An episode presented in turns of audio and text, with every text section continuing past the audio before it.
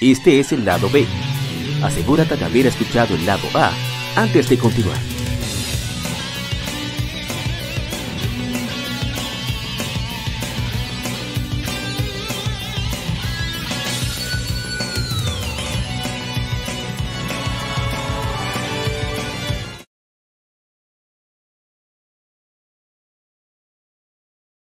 Gaming Side. Algún juego, desarrollador o editor en particular es el tema de conversación.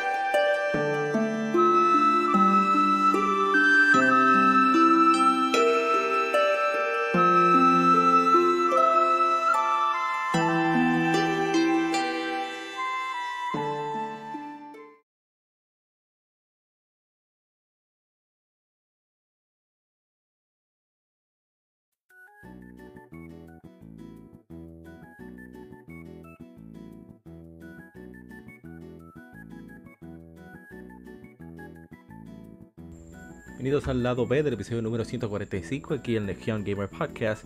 Y me encuentro con mi hermano de este Retroact Entertainment, Lajar Sama. ¿Cómo está, señor Lajar? Hey, hey, estamos bien por aquí.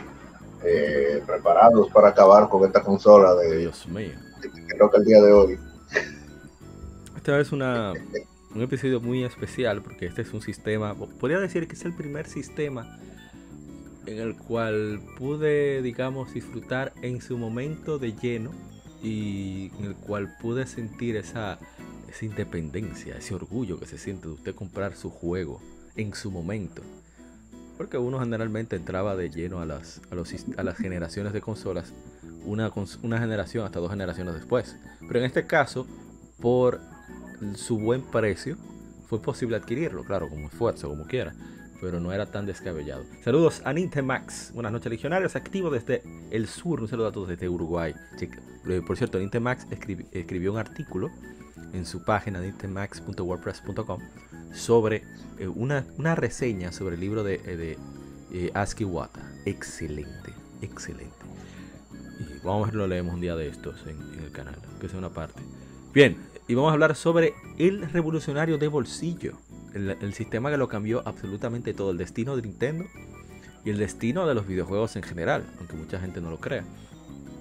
Pero también eh, le causó un problema gravísimo, tanto a Nintendo como a PlayStation, su éxito después. Pero vamos a hablar de eso después. Hablamos sobre Nintendo DS, el revolucionario de bolsillo, como me gusta llamarle, el, doble pantalla.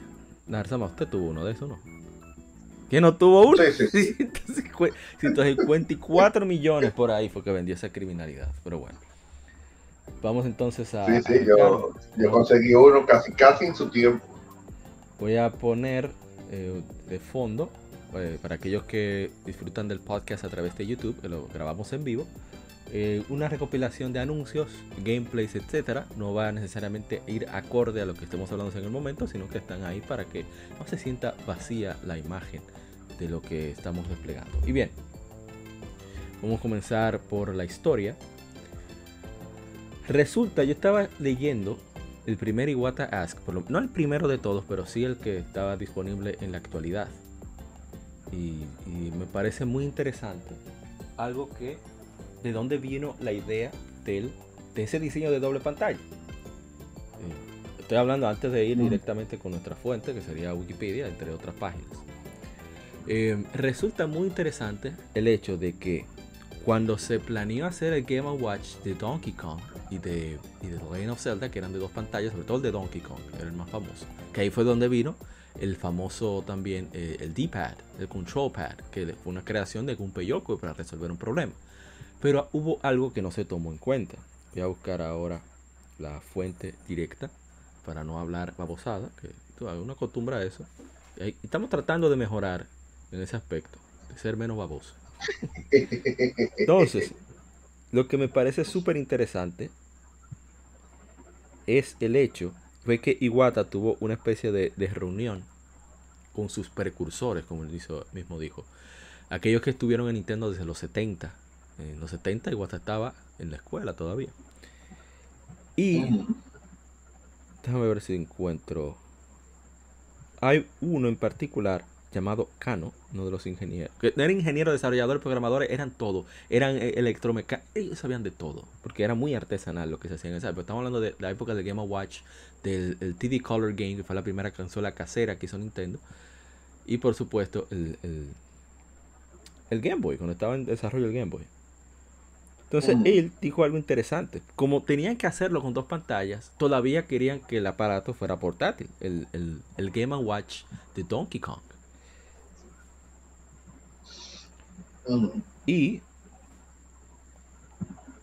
Kano, que no tengo su nombre completo ahora mismo a la mano, dice, entonces ah, están hablando de contribución de, del maestro Yokoi, ¿verdad? Que contribuyó muchísimo a ayuda, etcétera. Mira, tenemos ahí de 3DS y esa era la idea, no es la idea. Espérate, espérate, ya me, daña- me dañaron la cosa. Vamos a tener que cambiar lo que se coló ahí el Sí, sí, sí, 3DS. porque se supone que era solamente de 10. Pero bueno, ¿qué se va a hacer? Son de, la, de las cosas que pasan. Pero siempre tenemos nuestro plan C, por si acaso. O sea, ahí, no- somos cuidadosos. No, van, no pueden con nosotros, como dice la gente cobra. O sea, Ah, Ahí lo demostramos ser de lata. Sí, ey, así no, tampoco. ey, no me ofenda mi gente. Por lo menos aquí no. Bien. Entonces, dice que, eh, o sea, hablan de Game Watch Ball, perdón, que fue el primero. Que vean hacer algo nuevo usando dos pantallas, dice Isushi. Igual te responde, eso es justo como el desarrollo de Nintendo 10. Entonces dice, "Na- nadie sabía cómo hacerlo. Y dice Iwata, sí, justo como el Nintendo 10, nadie sabía cómo hacerlo. Pero en el 1982 no había ninguna computadora de laptop aún, por lo tanto no había ningún aparato electrónico que se doblara de esa forma. Bien interesante. Entonces Sí. Isushi dice, lo hicimos que se doblara porque era importante que los jugadores pudieran jugar en cualquier parte. Por eso el- lo importante de que se cerrara. Entonces lo que dice. Cano, yo compré compacto para referencia. Él dice, ¿cómo que compacto? ¿Tú estás hablando de, de maquillaje? Le dice Iwata. Sí. compré un reguero de compacto para tomar como referencia el, el- cómo se dobla. Y que tiene un reguero. Y el- lo bonito es que si ven ese Iwata pregunta, Iwata ask, él tiene documentación de diseño de los Game Watch desde los 70. Él lo lleva, digo, mira, yo tengo ahí. Igual de todo. Los japoneses me encanta de eso de ellos, que guardan, guardan todo. Entonces, para que vean cómo 20, bueno, la Nintendo 10 salió en, en, en 2004. En noviembre, 21 de noviembre de 2004. Para que vean cómo siempre, siempre hay que buscar atrás. Siempre hay una, una inspiración. Alguien quizás resolvió un problema que uno tiene hace tiempo y uno no se da cuenta. Entonces, Mm. 22 años antes, habían pensado ya en cómo eh, eh, diseñar eh, ese aspecto. Yo lo quería, quería resaltar eso, pero ok, vamos ya de lleno a entrar en materia con lo de la historia. Ah, y otra cosa, sí, tú vas a decir, se me va a olvidar. En una entrevista que de hecho leímos en Lectura Gaming hace un tiempo, de, de- de una entrevista a Satoru Okada, el otro padre del Game Boy, o el verdadero padre del Game Boy, como me gusta llamarle, y él eh, toca algo muy, muy particular que poca gente, de, como que mucha gente ignora, mejor dicho, o no se percata. Voy a citarlo. Eh, después que Gunpei Yokoi dejó Nintendo, está en la página 135 de la Retro Gamer. A ver si me veo el nombre. Centro Gamer número 19, edición española. Él dice: em, Poco después de que Gunpei Yokoi dejase Nintendo, Okada se convirtió en director de desarrollo técnico en Nintendo. Supervisó el desarrollo de la sucesora de Game Boy, Game Boy Color. También estuvo altamente implicado en su lanzamiento, en el lanzamiento de Game Boy Advance y Game Boy Advance SP. Su mayor éxito, no obstante, viene de una portátil que se percibió como una apuesta arriesgada, Nintendo 10, que se convertiría en la, primera, en la consola portátil más vendida de la historia, sobrepasando los 154 millones de unidades si sumamos toda la gama. Es interesante comprobar la boca de boca de, de Okada cómo la 10 nació, en realidad como parte de la gama Game Boy. Cito textualmente.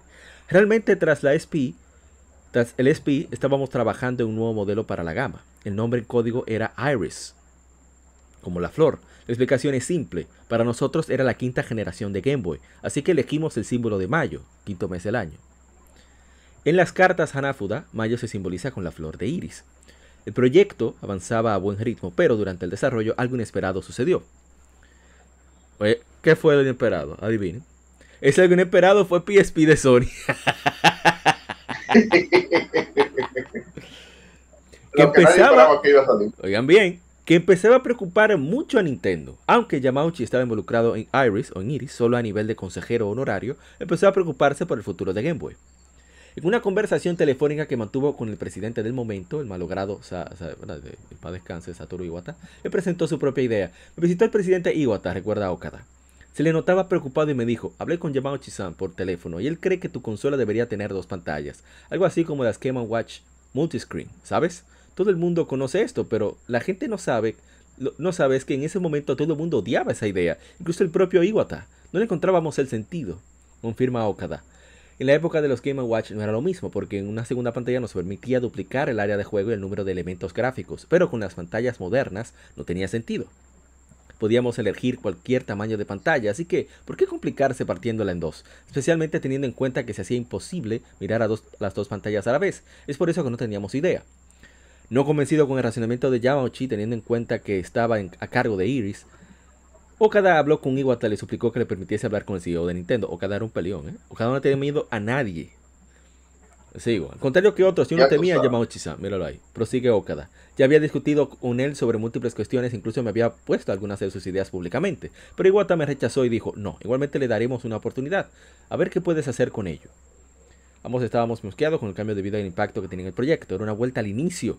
Así que intenté calmar a mi equipo diciéndoles que tenía experiencia trabajando con doble pantalla y que daríamos lo mejor de nosotros mismos para darle una oportunidad.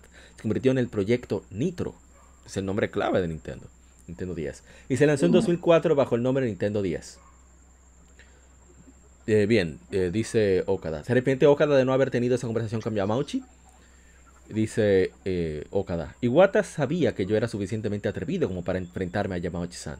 Nadie más lo haría, reflexiona. Sabía que si me lo permitía, nuestro encuentro terminaría en una discusión. ¿Quién, quién sabe qué habría pasado? Quizás Yamauchi hubiera, hubiera, cedido. Suficiente, haz lo que quieras, me rindo. Eso ya lo había pasado con el Game Boy. Y bien, lo dejo ahí.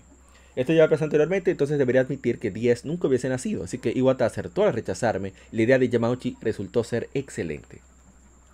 Y cierro la cita de la página número 135 de Retro Gamer número 19, eh, edición española para que vean cómo una simple conversación puede cambiar absolutamente todo. Y la terquedad de Yamauchi fue que permitió el lanzamiento de esta consola. Porque él fue que se le ocurrió. Nadie tenía ese plan. Él fue que dijo, yo quiero que esa vaina tenga dos pantallas. Pero ¿y para qué? Que tenga dos pantallas, dije. Que tenga dos pantallas, a mí no me importa. Resuelvo. Son mi cuarto. ¿Qué usted tan carajo? Cuarto es dinero, como le decimos aquí, porque antes toda la moneda principal que rodaba eran de cuartos, 25 centavos. Eh, solamente un poco de trivia de, del, ¿cómo se dice? De, la jerga dominicana. Bien, siguiendo, vamos con, de lleno con, la historia. Bien, esta pantalla de, este sistema de dos pantallas, LCD, con micrófono, conectividad inalámbrica, el sonido, es la primera consola portátil de Nintendo con sonido estéreo, sin necesidad de audífonos también, etcétera, etcétera, etcétera. Es parte de la séptima generación de consolas, la primera consola, entiendo yo, de séptima generación de consolas el, primer y segundo modelo tenían retrocompatibilidad con el Game Boy Advance. Y bueno, luego se nació otro modelo, Nintendo DSi, después DSi XL, bueno, DSi, después DSi XL. Y bueno, vamos a entrar, perdón, con el desarrollo directamente. El desarrollo de Nintendo 10 inició eh, mitad de 2002, pues una idea original, ya hablamos sobre eso. El 13 de, 2003, el 13 de noviembre de 2003 anunciaron que lanzarían un nuevo producto en 2004, no dieron muchos detalles. Se dijeron, eso, eso sí me dio risa. Dijeron que no sería sucesor de Game Boy Advance o GameCube. Eh, y le preguntaron, hay un video que le preguntan a Iwata directamente, a Iwata directamente, para descanse, donde si es verdad que va a reemplazar a, Nintendo 10, perdón, al Game Boy, el Game Boy o al GameCube. Dijo, no, no, no, es una vaina aparte. Pero sabemos lo que pasó. Claro, yo no lo culpo. Yo dijera lo mismo en su situación. Porque tú quieres mantener la venta y el interés en esos aparatos como quiera. O sea, vamos a ser serios también. No podemos venir a reprocharle de doble cara. hay que pensar como negociante de vez en cuando. Bien, entonces eh, se habla del nombre, nombre de código eh, clave Nintendo 10, que muchos decían que era dual screen, pero donde yo leí en Club Nintendo, en esa revista de, cerca de, 2004, inicio de 2004, era Developer System. Porque la, idea venía de, de, darle precisamente eh, tantas entradas distintas y formas de pensar distintas a los desarrolladores. Y es verdad, sucedió así. Eh. en cierto modo. Pero bien, vamos a continuar entonces con la historia. Eh, unos detalles que tenía, tenía pantallas, pantallas de 3 pulgadas TFT LCD, procesadores separados, hasta 128 MB de, de memoria, eh, los cartuchos o, su medio. Em, y bueno, que era un aparato que pudiera de, diferentes aparatos de juego que fuera diferente, tenía una experiencia de, de, entretenimiento único para el siglo XXI, que tenía mucho optimismo de que estaría al frente, pondría a Nintendo al frente de la innovación y salirse de la imagen conservadora que había sido descrita la compañía en años pasados. Yo no sé por qué a ellos les preocupaba tanto eso. O estoy yo reflexionando en retrospectiva. Porque, dime tú, ¿a quién carajo se le ocurría sacar una consola con forma de cubo y con unos controles que parece que está O sea, quien lo ve a primera vista el control de GameCube cree que lo hizo loco. Tú, te estás yendo muy lejos porque tú te estás yendo al GameCube. Hablemos del control de 64. Exacto, por ejemplo. Hay que tener tres manos, ¿sabes? Sí, sí, sí, literalmente, entonces imagínate. O sea, yo no, pero bueno, yo no voy a meter. Pero si yo creía que eran conservadores, siendo así, hay que dejarlo, porque imagínate.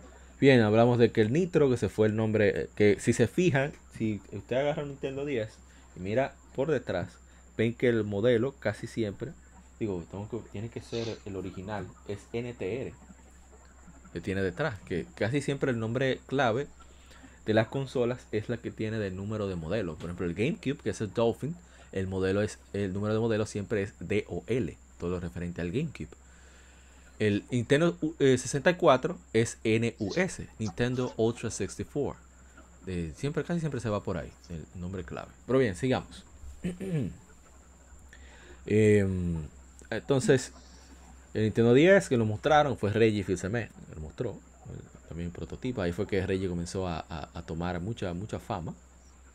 En esa época, de ese, ese, ¿cómo se dice? Ese intervalo entre 10 eh, y Wii. Y fue muy prominente. Hay que darle su crédito a Reggie en ese aspecto. Eh, porque al ser una persona más joven, energética, experto en mercadotecnia, le había trabajado en Domino's Pizza, eh, le inyectó mucha energía a, a las presentaciones de Nintendo quedarse. Saludos. Y probablemente ¿Cómo, cómo? Diga. Y probablemente piensas también.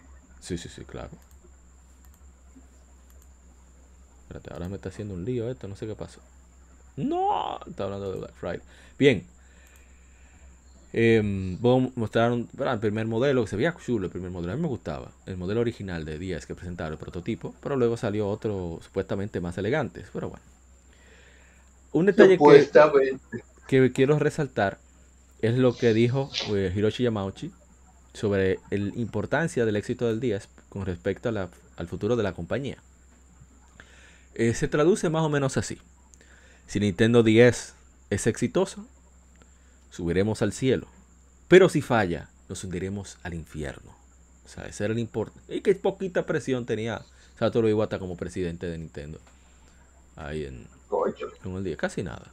Bueno, es que hay que tomar en cuenta que ellos venían de teóricamente dos generaciones dando dos fracasos dos fracasos generacionales sí. desde el 64 y el GameCube es verdad eh, aunque realmente el GameCube creo me parece que vendió mucho más que, que, el, 64 al menos mi percepción desde el punto de vista eh, de alguien que vivió en esa época pero no deja de haber sido eh, una realidad, eh, un fracaso. O sea, imagínate, la competencia del GameCube fue precisamente el PlayStation 2, que sabemos lo que significa el PlayStation 2 en el mundo de las consolas. Sí. Eh, sí, sí, entonces, claro, ahí ya hay algo que uno puede decir un, poquito más. Eso no fue culpa ni del 64 ni del propio GameCube, sino del propio Nintendo. Sí, Fueron prácticamente las culpables de ese demise de, de Ellos, ellos, tomaron ciertas decisiones que no iban, que, no eran Aunque el 64 fue peor porque una decisión que le, literalmente lo mató desde un principio, que fue el tema de usar cartucho. Eso es cierto. Pero fuera de eso, eh, fueron decisiones de logística lo que hizo que el 64 le, pasara lo que le pasó e igual al, al GameCube. Pero continuamos con el 10. Exacto.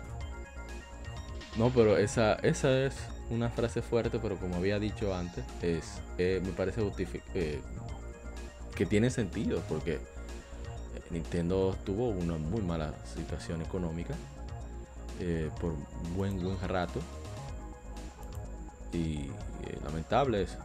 lamentable estos anuncios tienen muy mala calidad, pero lo voy a dejar ahí porque es muy buena la variedad de anuncios que hay. Lamentablemente es malísima la calidad, pero bueno. Para aquellos que, escuchan el podcast a través de YouTube. Dice el hermano Junior Polanc de, de, de Juego Bania, por cierto, grabamos un top 5 eh, de, música de, de juegos de 8 bits y un top 5 de música de juegos de 16 bits. Estuvimos ahí invitado Memphis de Memphis Retro Space, Gary de Gary Pirómano y, Sergio, Sergio Sánchez, de, hermano de, Ariel Sánchez de Gamecast. Y por supuesto un servidor. Estuvo ahí, yo no sé por qué, pero yo estaba ahí. Eso es lo importante. Y bueno, seguimos. Eh, con respecto al, Dice que el control de Nintendo 64 es el favorito de Gary. Probablemente, probablemente. Estamos casi 100% Tiene un cariño especial. Bien, en cuanto al lanzamiento, ellos, eh, Nintendo decidió, bueno, Satoru Iwata decidió, que un cambio de paradigma se dio a partir de, noviembre de 2004. Y es que el primer, primer territorio donde se lanzó Nintendo 10 fue en Estados Unidos. Japón tuvo que esperar una semana y pico para el lanzamiento allá, que es algo muy importante. Eso es algo sin precedentes en la historia de los, videojuegos, que, una consola japonesa se lance primero en, en Occidente. Pero bien, sigamos. Entonces se lanzó, aquí se lanzó con 150 dólares, en Japón 15 mil yenes, el 2 de diciembre de 2004. En Australia, 24 de febrero de 2005 a 199,95 de los dólares australianos. En 2005 en Europa, en marzo, el 11 de marzo de 2005 en Europa por 149,99 eh, euros, 99 eh, libras esterlinas en el Reino Unido. Y bien, eh, Hubo lanzamientos en Los Ángeles, en Universal City Walk, de, en EV Games de, ahí, y al mismo tiempo en, Nintendo World, en New York, ya estaba cuando es. Em, con respecto a Europa, miren interesante que dijo Wata, y, y, digo que es interesante porque explica ciertas cosas. Y voy a citar textualmente. Europa es un un mercado extremadamente importante para Nintendo y estamos complacidos de que podamos ofrecer en un corto periodo de tiempo la espera entre Estados Unidos y lanzamiento europeo. Lanzamiento de Estados Unidos y europeo. Creemos que Nintendo 10 cambiará la forma de jugar videojuegos de la gente y nuestra misión se mantiene en expandir la experiencia de juego. Nintendo 10 eh, trata de, calar entre todos los gamers, ya sea aquellos que son más dedicados o los que quieren el verdadero eh, que van a obtener el verdadero reto que esperan, o aquellos más casuales que quieren una diversión rápida que puedan eh, tomar en cualquier momento. Eso lo lograron, ¿eh? Hay que darse. Digo, ¿por qué cito lo de Europa tan importante? Pues fíjense cómo con el tiempo fuimos cada vez poniéndonos más y más envidiosos de los lanzamientos europeos, sobre todo las ediciones de lanzamiento, de colección, etcétera, etcétera, que, que estuvieron más completas. Ya el sol de hoy ya. Es una realidad. De suerte son más globales. Todavía sí. Sí, pero todavía sigue pasando si tú supieras. Es verdad, es cierto. Es innegable. Bien, entonces las ventas fueron bestiales. Tuvieron, esperaban vender medio millón en, Estados Unidos. Vendieron, eh, tuvieron que hacer, poner la fábrica a todo dar para hacer 700 mil unidades. Eh, fue una cifra récord. Incluso ya en menos de un año bajaron el precio de 150 a 130 dólares. Y ahí, así fue como yo lo compré mi primer 10 con Mario Kart 10. O sea, por separado, por supuesto. ah, bueno, voy a contar eso después, estoy loco yo. Em, la idea de lanzarla en noviembre, a finales de noviembre, es por el hecho de que iba a estar cerca de Black Friday. Que cuando generalmente los estadounidenses compran los regalos de Navidad. Pero no estamos hablando de que porque están en descuento, no, es que la gente se vuelve loca y compra.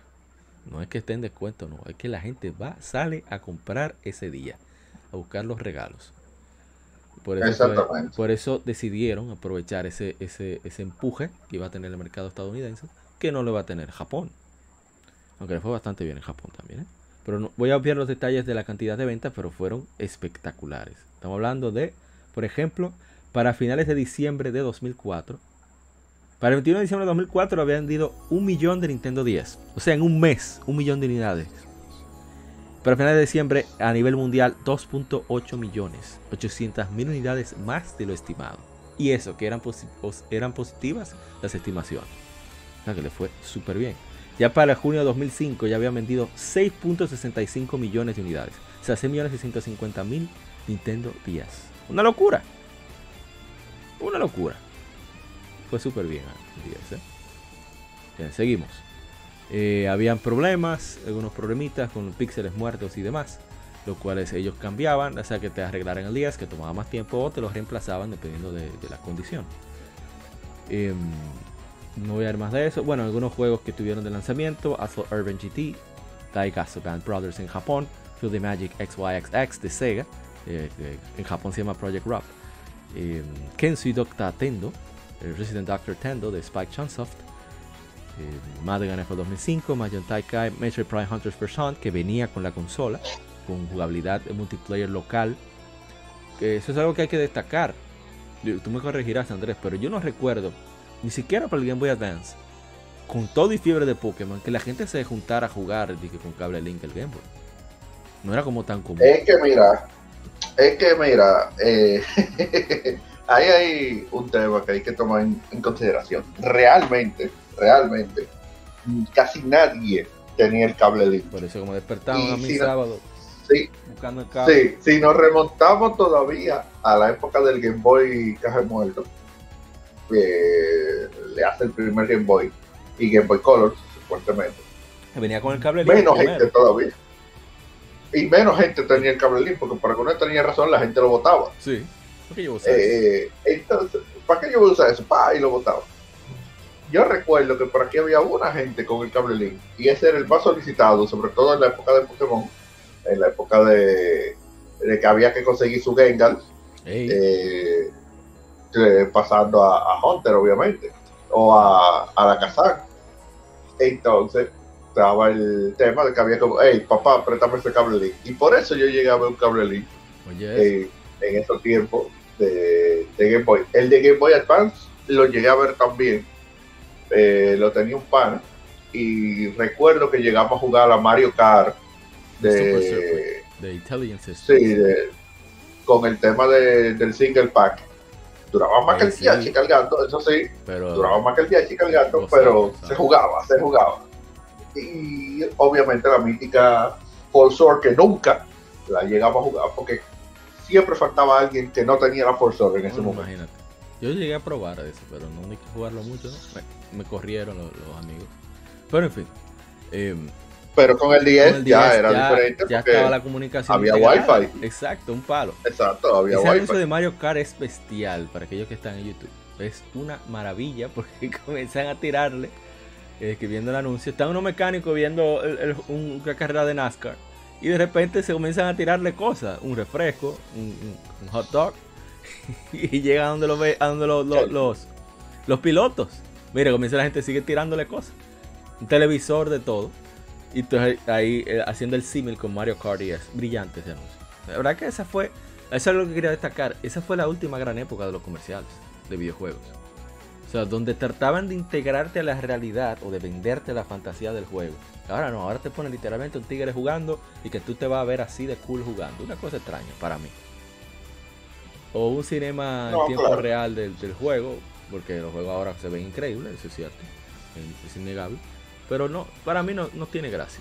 La gracia era e, esa locura con que salían. los, los, publicistas eran brillantes. ¿Tú sabías que el director de, de, de Burn, de, de, Burn Legacy, o por lo menos de las dos primeras, fue quien dirigió los comerciales de Sly Cooper, el primero? Por eso que son tan buenos. Oye, eso. Por eso que son tan buenos. Sí, eso, eso son brillantes. Sí. Pero bien. Ahora, yo te voy a decir, eh, los anuncios de Tomb Raider y de Final Fantasy eran buenos, pero sí. continúo, continúo. Sí, vamos, vamos. Entonces tenemos Mr. Driller Spirits, eh, el First Hunt, como dije, venía con los 10, eh, los primeros de 2004. Venían con eso y tú podías jugar multijugador, para la redundancia, con, uh, con amigos. Eh, que dicho sea de paso, probablemente eso se lo eso se lo agregaron así, sobre todo porque precisamente el PSP iba a venir con con ese integrado y, y, de hecho tenía el cable link, por así decirlo, integrado. Eh, con la conexión ad hoc. sí. Y yo entiendo por qué Sony utilizó un término tan tecnológico. Yo sé que yo quería privar en, en adulto y cosas, pero como tan innecesario. Cuando decíamos, Sí, pero imagínate. yo conocí gente que, ¿cómo que modo infraestructura? ¿Qué es eso? Yo, es el online. Eh, pero culpa de, no, el sonido, ¿para qué? Bueno, pues en fin, en sí. No sé, cosas que pasan. Pink Pulse, Pokémon Dash, Polarium, Rayman DS, Ret- Retro Atari Classics, Robots, Spider-Man 2, Sprung, Super Mario 64 DS, Tiger Woods PGA Tour, The Herbs, Sims in the City, WarioWare Touched, Zookeeper y Sunonia Zigzag Game Series Volume 1, Cool 104, Joker and Setline de Aruse. Aruse fueron los que hicieron, si mi memoria no me falla, eh, Shadow Hearts, la misma compañía. Bien, eh, la promoción fue brillante también. Tengo que buscar, me van a excusar, que se me pasó a recoger eso. El anuncio, los anuncios de 10 eran, como dije, brillantes. Sobre todo la campaña de Toshin is Good, tocar es bueno. Me parece una de las mejores campañas que se han hecho de, de consola de video. Digo, yo no puedo decir porque no la he visto toda tampoco. Pero es demasiado brillante. Es genial. Estoy tratando de. No, había un anuncio ahí, un anuncio incluso pasado de tono. Sí, sí. No, pero. eh, Sí. Tanto de, de PlayStation Vita como de- del 10 tuvieron unos anuncios que nos dice, pero acá, ¿qué fue? Sí, sí, sí. Eh, obviamente su versión japonesa. No, el, el de Vita, Eh, no, el de Vita de Europa fue eh. fuerte. Toca el doble. Ah, bueno, ¿no? sí, sí, sí, hubo- Buena, sí. Hubo- buscar sí, Nintendo año 10.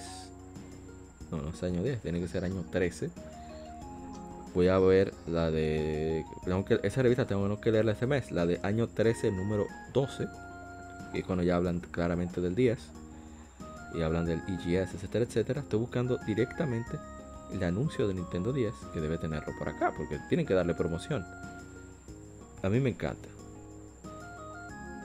Pero no lo veo ahora. Bueno, pero es un anuncio que está lleno de, huellas tactilares. Y habla de que tocar es eh, tocar es malo. Te lo he dicho que no toque la vasija porque la puedes romper, que no toque que si o que patatán, porque entonces eh, siempre te están diciendo que no toque ahí, no toque allá, pero no, eso ha cambiado ahora porque ahora va a cambiar la forma de jugar, etcétera, etcétera, etcétera. Es fantástico. Repite con nosotros, tocar es bueno. Está genial el anuncio, el concepto. Bueno, por lo menos para mí. Me parece brillante. Sí, sí, sí. Vamos a poner ahora en la, para aquellos que nuevamente que, que escuchan desde YouTube, voy a cambiar un poco la visualización y poner, me va a tocar buscar eso, porque ahora no lo veo. Un- unos, una recopilación de gameplays que, buscamos. Aquí está. Vamos a ponerlos para que se ambiente mejor lo que estamos conversando.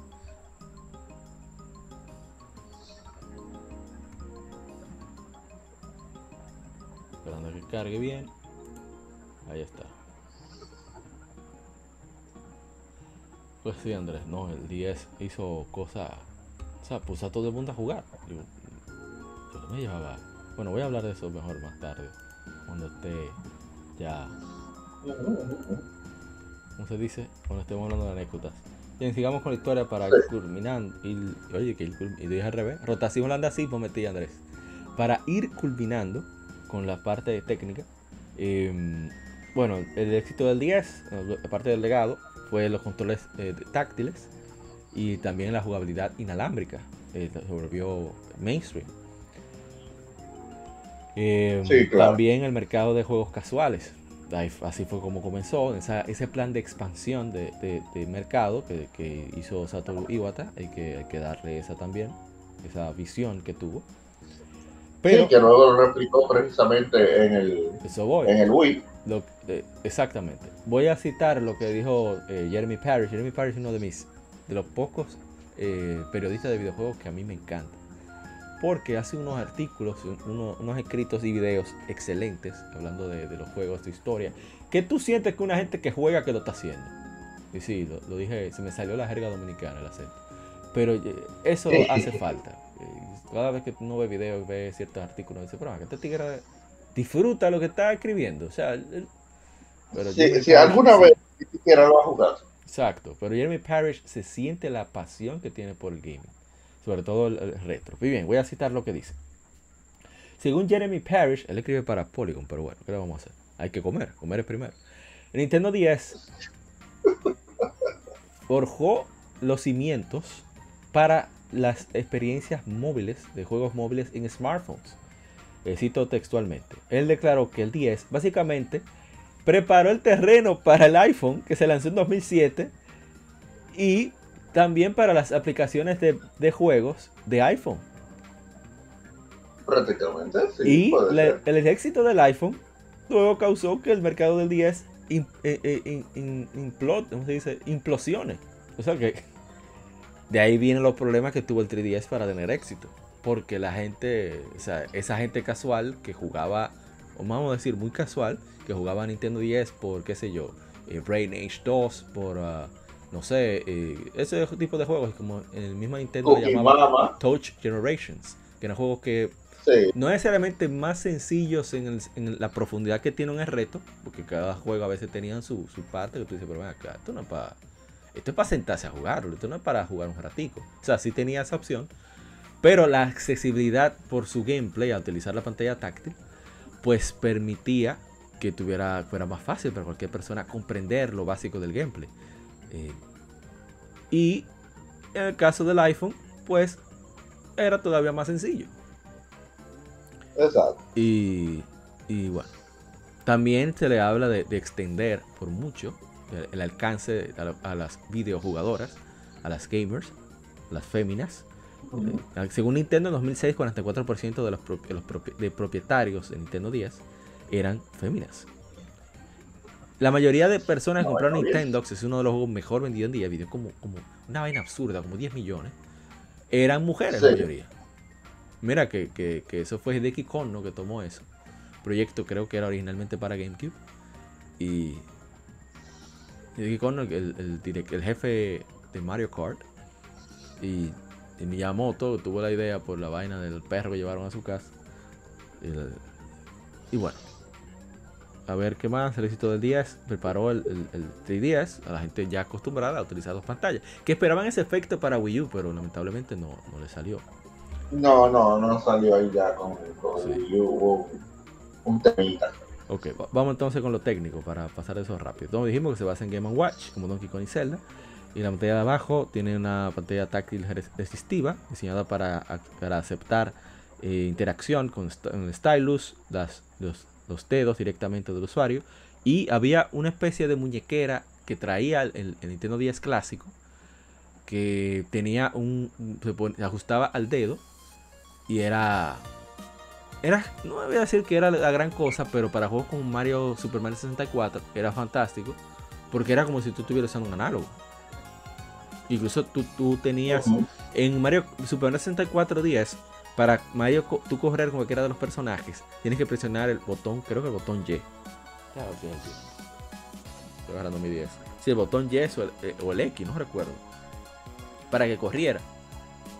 Entonces, con, ese, con esa correa, había como un espacio donde, donde tú podías marcar la velocidad según tú ibas, digamos, eh, hacia adelante o hacia atrás, como si era que, estés moviendo el, pulgar con, en la pantalla. Pero bueno, eh, hablamos de que los botones, tienen botones muy parecidos al Super Nintendo, X, Y, A, B, el Control Pad, L y R, Star Select y el botón de, para apagar. Se tiene el espacio para las tarjetas de juego, para el stylus, también el, del cargador. En el caso de Nintendo 10 es el mismo del Game Boy Advance SP. Eh, ya eso cambió. Nintendo 10 Lite fue único.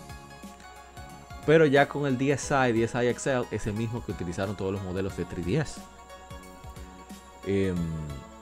¿Qué más? El Nintendo 10 original y el Nintendo 10 Lite eran compatibles con el, Game Boy Advance, el modo de un solo jugador, no tenía salida de, conectores de Game Boy Advance. Eh, interesante que no era compatible con eh, juegos originales de Game Boy y Game Boy Color, pero tenía el chip de sonido de Game Boy y Game Boy Color porque había juegos de Game Boy Advance que lo, utilizaban, el procesador quizás si hubieran querido, a lo mejor se lograba por ahí. Voy a cambiar de juego, pero ya está bueno. Bien. Eh, yo creo que era más un tema de Ahorrarse. Eh, quizás tal vez de. No, y de la parte de la entrada del cartucho. Sí, sí, Quizá algún temita ahí. es verdad. Bien, vamos con las espe- especificaciones técnicas. Eh, ah, tiene, tiene capacidad de reconocimiento de voz. Puede hablar online, entre sesiones o durante el gameplay, como en el caso de Pokémon, entre sesiones en el caso de Metroid Prime Hunters, la versión final. Eh, y se ha usado con un montón de propósitos diferentes. Vamos con las dimensiones. 275 gramos el peso del modelo original, 9.7 onzas. Cuando se cierra, mide 148.7 milímetros, 5.85 pulgadas, por 84.7 milímetros, 3.33 pulgadas, por 28.9 milímetros, 1.14 pulgadas. O sea, estamos hablando del ancho, alto y. y ay, me olvidó como lo otro. Profundidad, ¿qué se dice? Sí, Eh, y la profundidad. dos, dos pantallas eh, LCD TFT 62 milímetros por 46 milímetros, o sea 2.4 pulgadas por 1.8 pulgadas, 77 milímetros, 3.3 pulgadas en diagonal, 0.24 milímetros la densidad de, de puntos, creo que se llama ese dot pitch, y 18, punto- Ujú. 18 bits de profundidad, 262.144 colores, 21 milímetros entre eh, la distancia de pantallas, unas 92 líneas. La resolución es 256 por 192 píxeles con un ratio de 4.3, o sea, lo mismo que una televisión normal.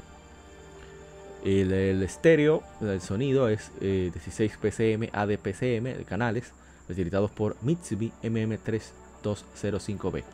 Los procesadores ARM, 32, eh, 32 bit, ARM 90 946ES, el CPU principal, 77 MHz de velocidad de reloj, eh, procesa gameplay, mecanismos de gameplay y renderizado de vídeo. Y eh, otro de 32 bits ARM7 TDMI, un coprocesador, una velocidad de reloj de 33 MHz, procesa la salida de audio, soporte Wi-Fi y toma, eh, de, ¿cómo se dice? Funge como procesador de juegos de, de Game Boy Advance también. La RAM de 4 MB es expandible a través de, de la entrada de, cartuchos de Game Boy Advance. Para usarse únicamente se usó con Nintendo DS Browser, que estaba bajo Opera, uno de los accesorios, muchos accesorios que tuvo Nintendo DS. Saludos, Rich RG. Dice Junior Polan, creo que empezaré a hacer yoga mientras escucho la voz pacífica. Oye, que la voz mía. Vamos entonces con... ah, a ver, tiene su 4 MB de RAM, dijimos, el botón de encendido, eh, los botones, el D-pad, etcétera, etcétera. Eh, de conectividad inalámbrica, La par- 802.11b, eh, conexión inalámbrica, solamente soporta WEP, que es la forma más básica de seguridad en Wi-Fi. ¿Qué iba a decir Tahar Sama? Ah, que no, y si mencionaste ahí el tema de la pantalla, si, eh, si era resistiva la, la de Touch. Sí, sí, eso era resistiva, la más básica, la, la Spawn. Que era el, el tipo de pantalla POW, que estaba de moda en esa época Sí, también. ¿no? Que era, ¿sabes? Eh, la Pensamiento POW fue un lateral. dispositivo, sí, la POW fue un dispositivo eh, que también eh, estaba en moda. Bueno, Nokia tenía también un prototipo precisamente de, de teléfono táctil, aunque al final fue Apple que salió. Sí. anécdota eh, al margen, ellos le compraron precisamente el prototipo a Nokia y de ahí fue que salió el iPhone. Pero continuamos. Ay. Pero bien. Eso me recuerda cuando, cuando que Bill Gates presentó las tablets como, como 8 años antes que el iPad. Nadie le hizo caso. Desde Así la- mismo fue desde que la algo enseñó Steve parecido. Jobs, ahí fue.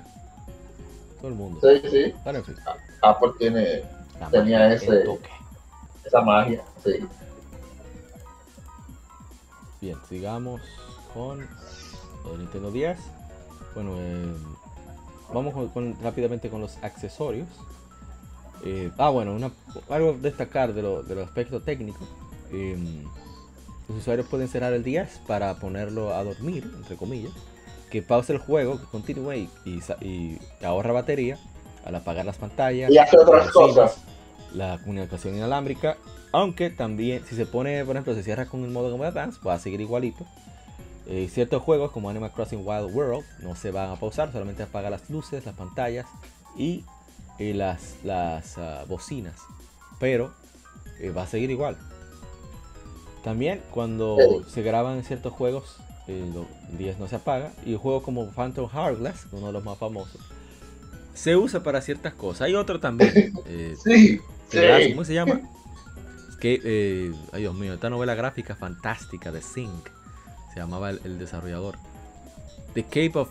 The Secret of, Cape West. Last Window. Excelente juego, Dios mío. Qué obra maestra. Lástima que quebraron. Bien, accesorios, eh, accesorios de Nintendo DS, el Rumble Pack, yo lo tengo, Rumble Pack, nunca lo he usado. Un amigo lo tenía para Metroid Pinball. Y yo dije, no, ven, que tú vas a perder eso. Efectivamente, perdió. Saludo a mi hermano Chilo Cero. Perdió Metroid Pinball, pero aquí está, tengo ese accesorio de Rumble Pack que lo tengo como una joya ahí guardado. Como un recuerdo de, esa época. El headset, que lo vi bastante en Musicalia, para descanse Musicalia que se utilizó para juegos, salió junto con Pokémon Diamond y Pokémon Pearl en todo el mundo. El 10 Browser, que era un, navegador basado en Opera para Nintendo 10, para extender la vida del 10. Se lo vi también en algunas tiendas de acá. El Wi-Fi USB Connector, para usar el, usar el Nintendo Wi-Fi Connection. Porque hay que recordar que hubo una época donde los routers, la mayoría de los routers, no tenían Wi-Fi. Entonces Nintendo lanzó eso para precisamente eh, la gente pudiera jugar Mario Kart DS, eh, Animal Crossing Wild World, que fueron los primeros juegos con compatibilidad de internet, conexión a internet de Nintendo, que para que la gente pudiera jugar, aquellos que no tenían. Incluso en Canadá, si tú comprabas Mario Kart venía con ese accesorio. Y, y había una especie en la página de Nintendo Wi-Fi Connection, tú podías buscar eh, lugares que tuvieran, digamos, señales de Wi-Fi compatibles con el Nintendo 10 y acceso, eh, ¿cómo se dice? Negocios. Aquí había una especie de restaurante en, la, Dios mío, olvidó, en, el Conde, que era de los pocos sitios que aparecía. Luego fueron apareciendo más. Hasta que finalmente ya la mayoría comenzó a tener Wi-Fi o, el, o ese conector USB. Que también servía para el, para el Wii, debo decir. No era que tuviera gran velocidad, solamente estaba hecho para, para Nintendo 10 y, Wii. Eh, ¿Qué más? Hubo un MP3 player llamado PlayAn, que salía en Europa y en Japón. costaba unos 30 euros en, Europa. Eh, tenía una entrada de SD card. Tú podías meterle MP3 para que tú pudieras utilizarlo. Porque utilizaba, eh, aprovechaba el slot de, de Game Boy Advance para ello. Así que no era compatible con DSi. También el, el, de Guitar Hero, el accesorio, el grip, como le llamaba, el Guitar Hero Tour, que era compatible con toda la serie de Guitar Hero, que tenía cuatro botones y tú tenías una uña con, ¿verdad? con su lápiz, forma de, bolita de stylus para no rayar la pantalla, entre comillas, para tú poder darle a la guitarra nítido. Era bastante interesante. Bien, vamos con los modelos. Rápidamente. Salió el modelo, el modelo original, que era plateado, bastante amplio. Tiene la ventaja y desventaja de ser, uh, ¿cómo se dice? De tener pantallas LCD normales, digamos reflexivas. No eran de mucha calidad, pero tienen la ventaja de tener mayor durabilidad que las de DS Lite o DS Lite. El siguiente modelo, Nintendo DS Lite, eh, tenía todas las características del original, pero eh, eh, es, es, hermoso ese aparato, debo decir. Ese aparato es lindo, así lindo. está el luz más largo, batería dura más, las pantallas, al ser otro modelo de pantalla, eran mucho más brillantes. Em, Iban a hacerlo más grande, pero decidieron irse con algo más pequeño. Y, fue el último modelo de 10 sin tener retrocompatibilidad con Game Boy Advance. El, solo el Nintendo 10 vendió 93.86 millones de unidades. más de la. Eh, estamos hablando de. Un tercio. Dos, tercios prácticamente. Una locura. Pero bien. Em, seguimos. El Nintendo DSi, que es el último, el, penúltimo modelo que salió, era similar. Estaba viendo una entrevista de, también de Iwata Pregunta. ¿Por qué el DSi? Y es porque en Wii, oye esta vaina, en Wii, Wii viene del sonido de nosotros. Pero también de que esas dos I, cada uno simboliza personas que se, que se juntan a jugar alrededor del Wii. Entonces con DSi querían hacer e, e, ese énfasis en la persona que jugaba DSi, Nintendo DS porque iba a poder personalizarse, iba a tener muchísimos más features, más cosas por usar y para que eh, el, el, 10 tenía el micrófono como los oídos, las bocinas como las orejas Y le faltaban los oídos, perdón, los ojos. Entonces de ahí vienen las cámaras. Que originalmente iban a tener una cámara similar a la del Game Boy Player. Que verdad que se iba a rotar, que el Game Player inventó del selfie, no nadie quiere dar crédito por eso. Digo, el Game Boy Camera, perdón, la Game Boy Camera. Pero eh, ellos, ellos sacando cálculo cuenta dijeron, no, pero que eso se va a dañar, no hay forma de que aguante ese fuete constante, de que se tome foto uno y también se tome foto eh, eh, otra persona o viéndolo. Así que decidieron instalar las dos cámaras, que por cierto tienen el doble de resolución de las pantallas de 10i, a pesar de que no son muy buenas como quieran. Y... Um, no, pero se hicieron cosas interesantes. hay unos cuantos juegos. Es muy chévere.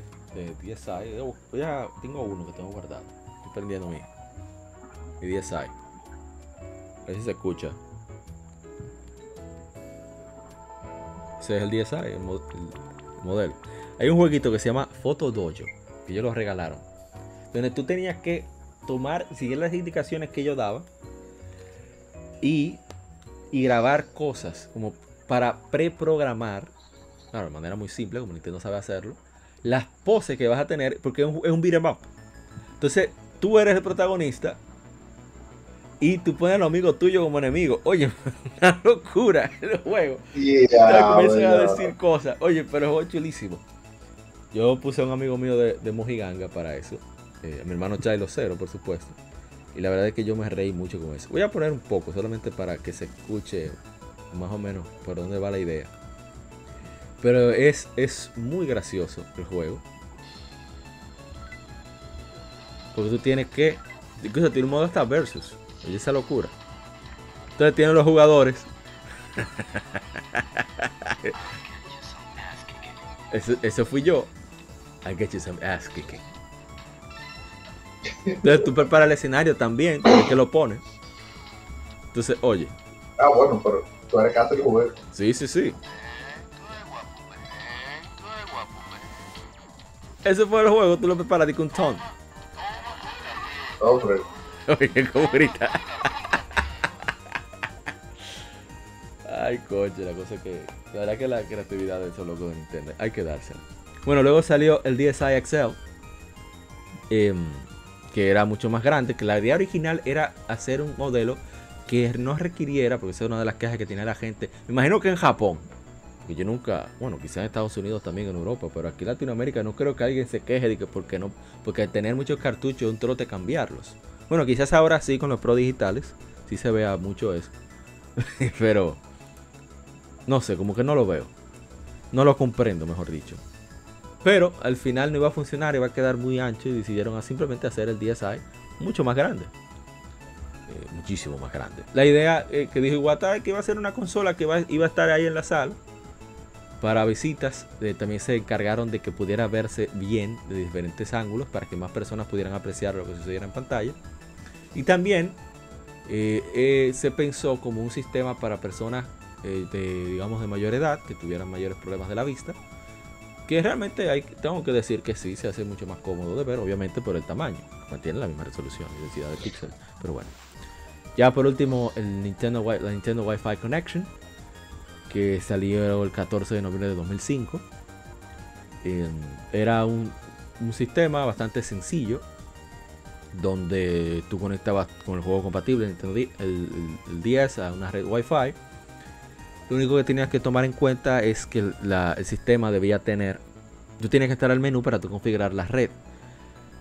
Pero a diferencia, por ejemplo, de Xbox Live o luego PlayStation Network, PlayStation Network salió como en 2007, por ahí no fue, 2008. Cada, tú tenías que tener un código de amigo por juego y con quien tú ibas a jugar y agregar como amigo también tenías que agregarte. Si no se agregaban los dos, no funcionaba. Eso dio pie a que muchísimos foros surgieran el compartir un montón de de de, de, de, de, friend codes. Ah, estoy buscando gente para que me ayuden en Animal Crossing. Aquí está mi friend code. O, o qué sé yo. En, Pokémon. tengo tantos Pokémon. Quiero que me pasen tanto con, con qué sé yo, cuánto de ID y, y que su madre, qué sé yo. Sí, sí, sí. Era, una fiebre con eso. Una fiebre total afortunadamente aprendieron la lección, porque era, estamos hablando de que si tú tenías 7 juegos que se jugaban compatibles con Nintendo Wi-Fi Connection, tenías que tener a mano 7 friend codes, códigos de amigos diferentes. Y cada, tienes dos amigos por juego que tenían el juego, tú tenías que buscar 14 códigos que tenías que grabar ahí en el, juego. Pero en fin, era lo que había en 2005, o sea, tampoco uno puede ser tan abusadorcito. En países de primer mundo hubo lo que se llamaba Nintendo Zone, que eran elementos en los cuales de, eh, permitía jugar eh, de manera conectarse a Wi-Fi de manera inmediata. Em, también bajar demos, etcétera, a través de Download Play, que eso hay que dársela también a Nintendo con el Download Play, que al igual que, al igual que con el Game Boy Advance, permitía uno poder, eh, por ejemplo, en Mario Kart DS, yo jugaba Mario Kart hasta de 4, de 5, ahora hasta 8 jugadores, con un solo cartucho.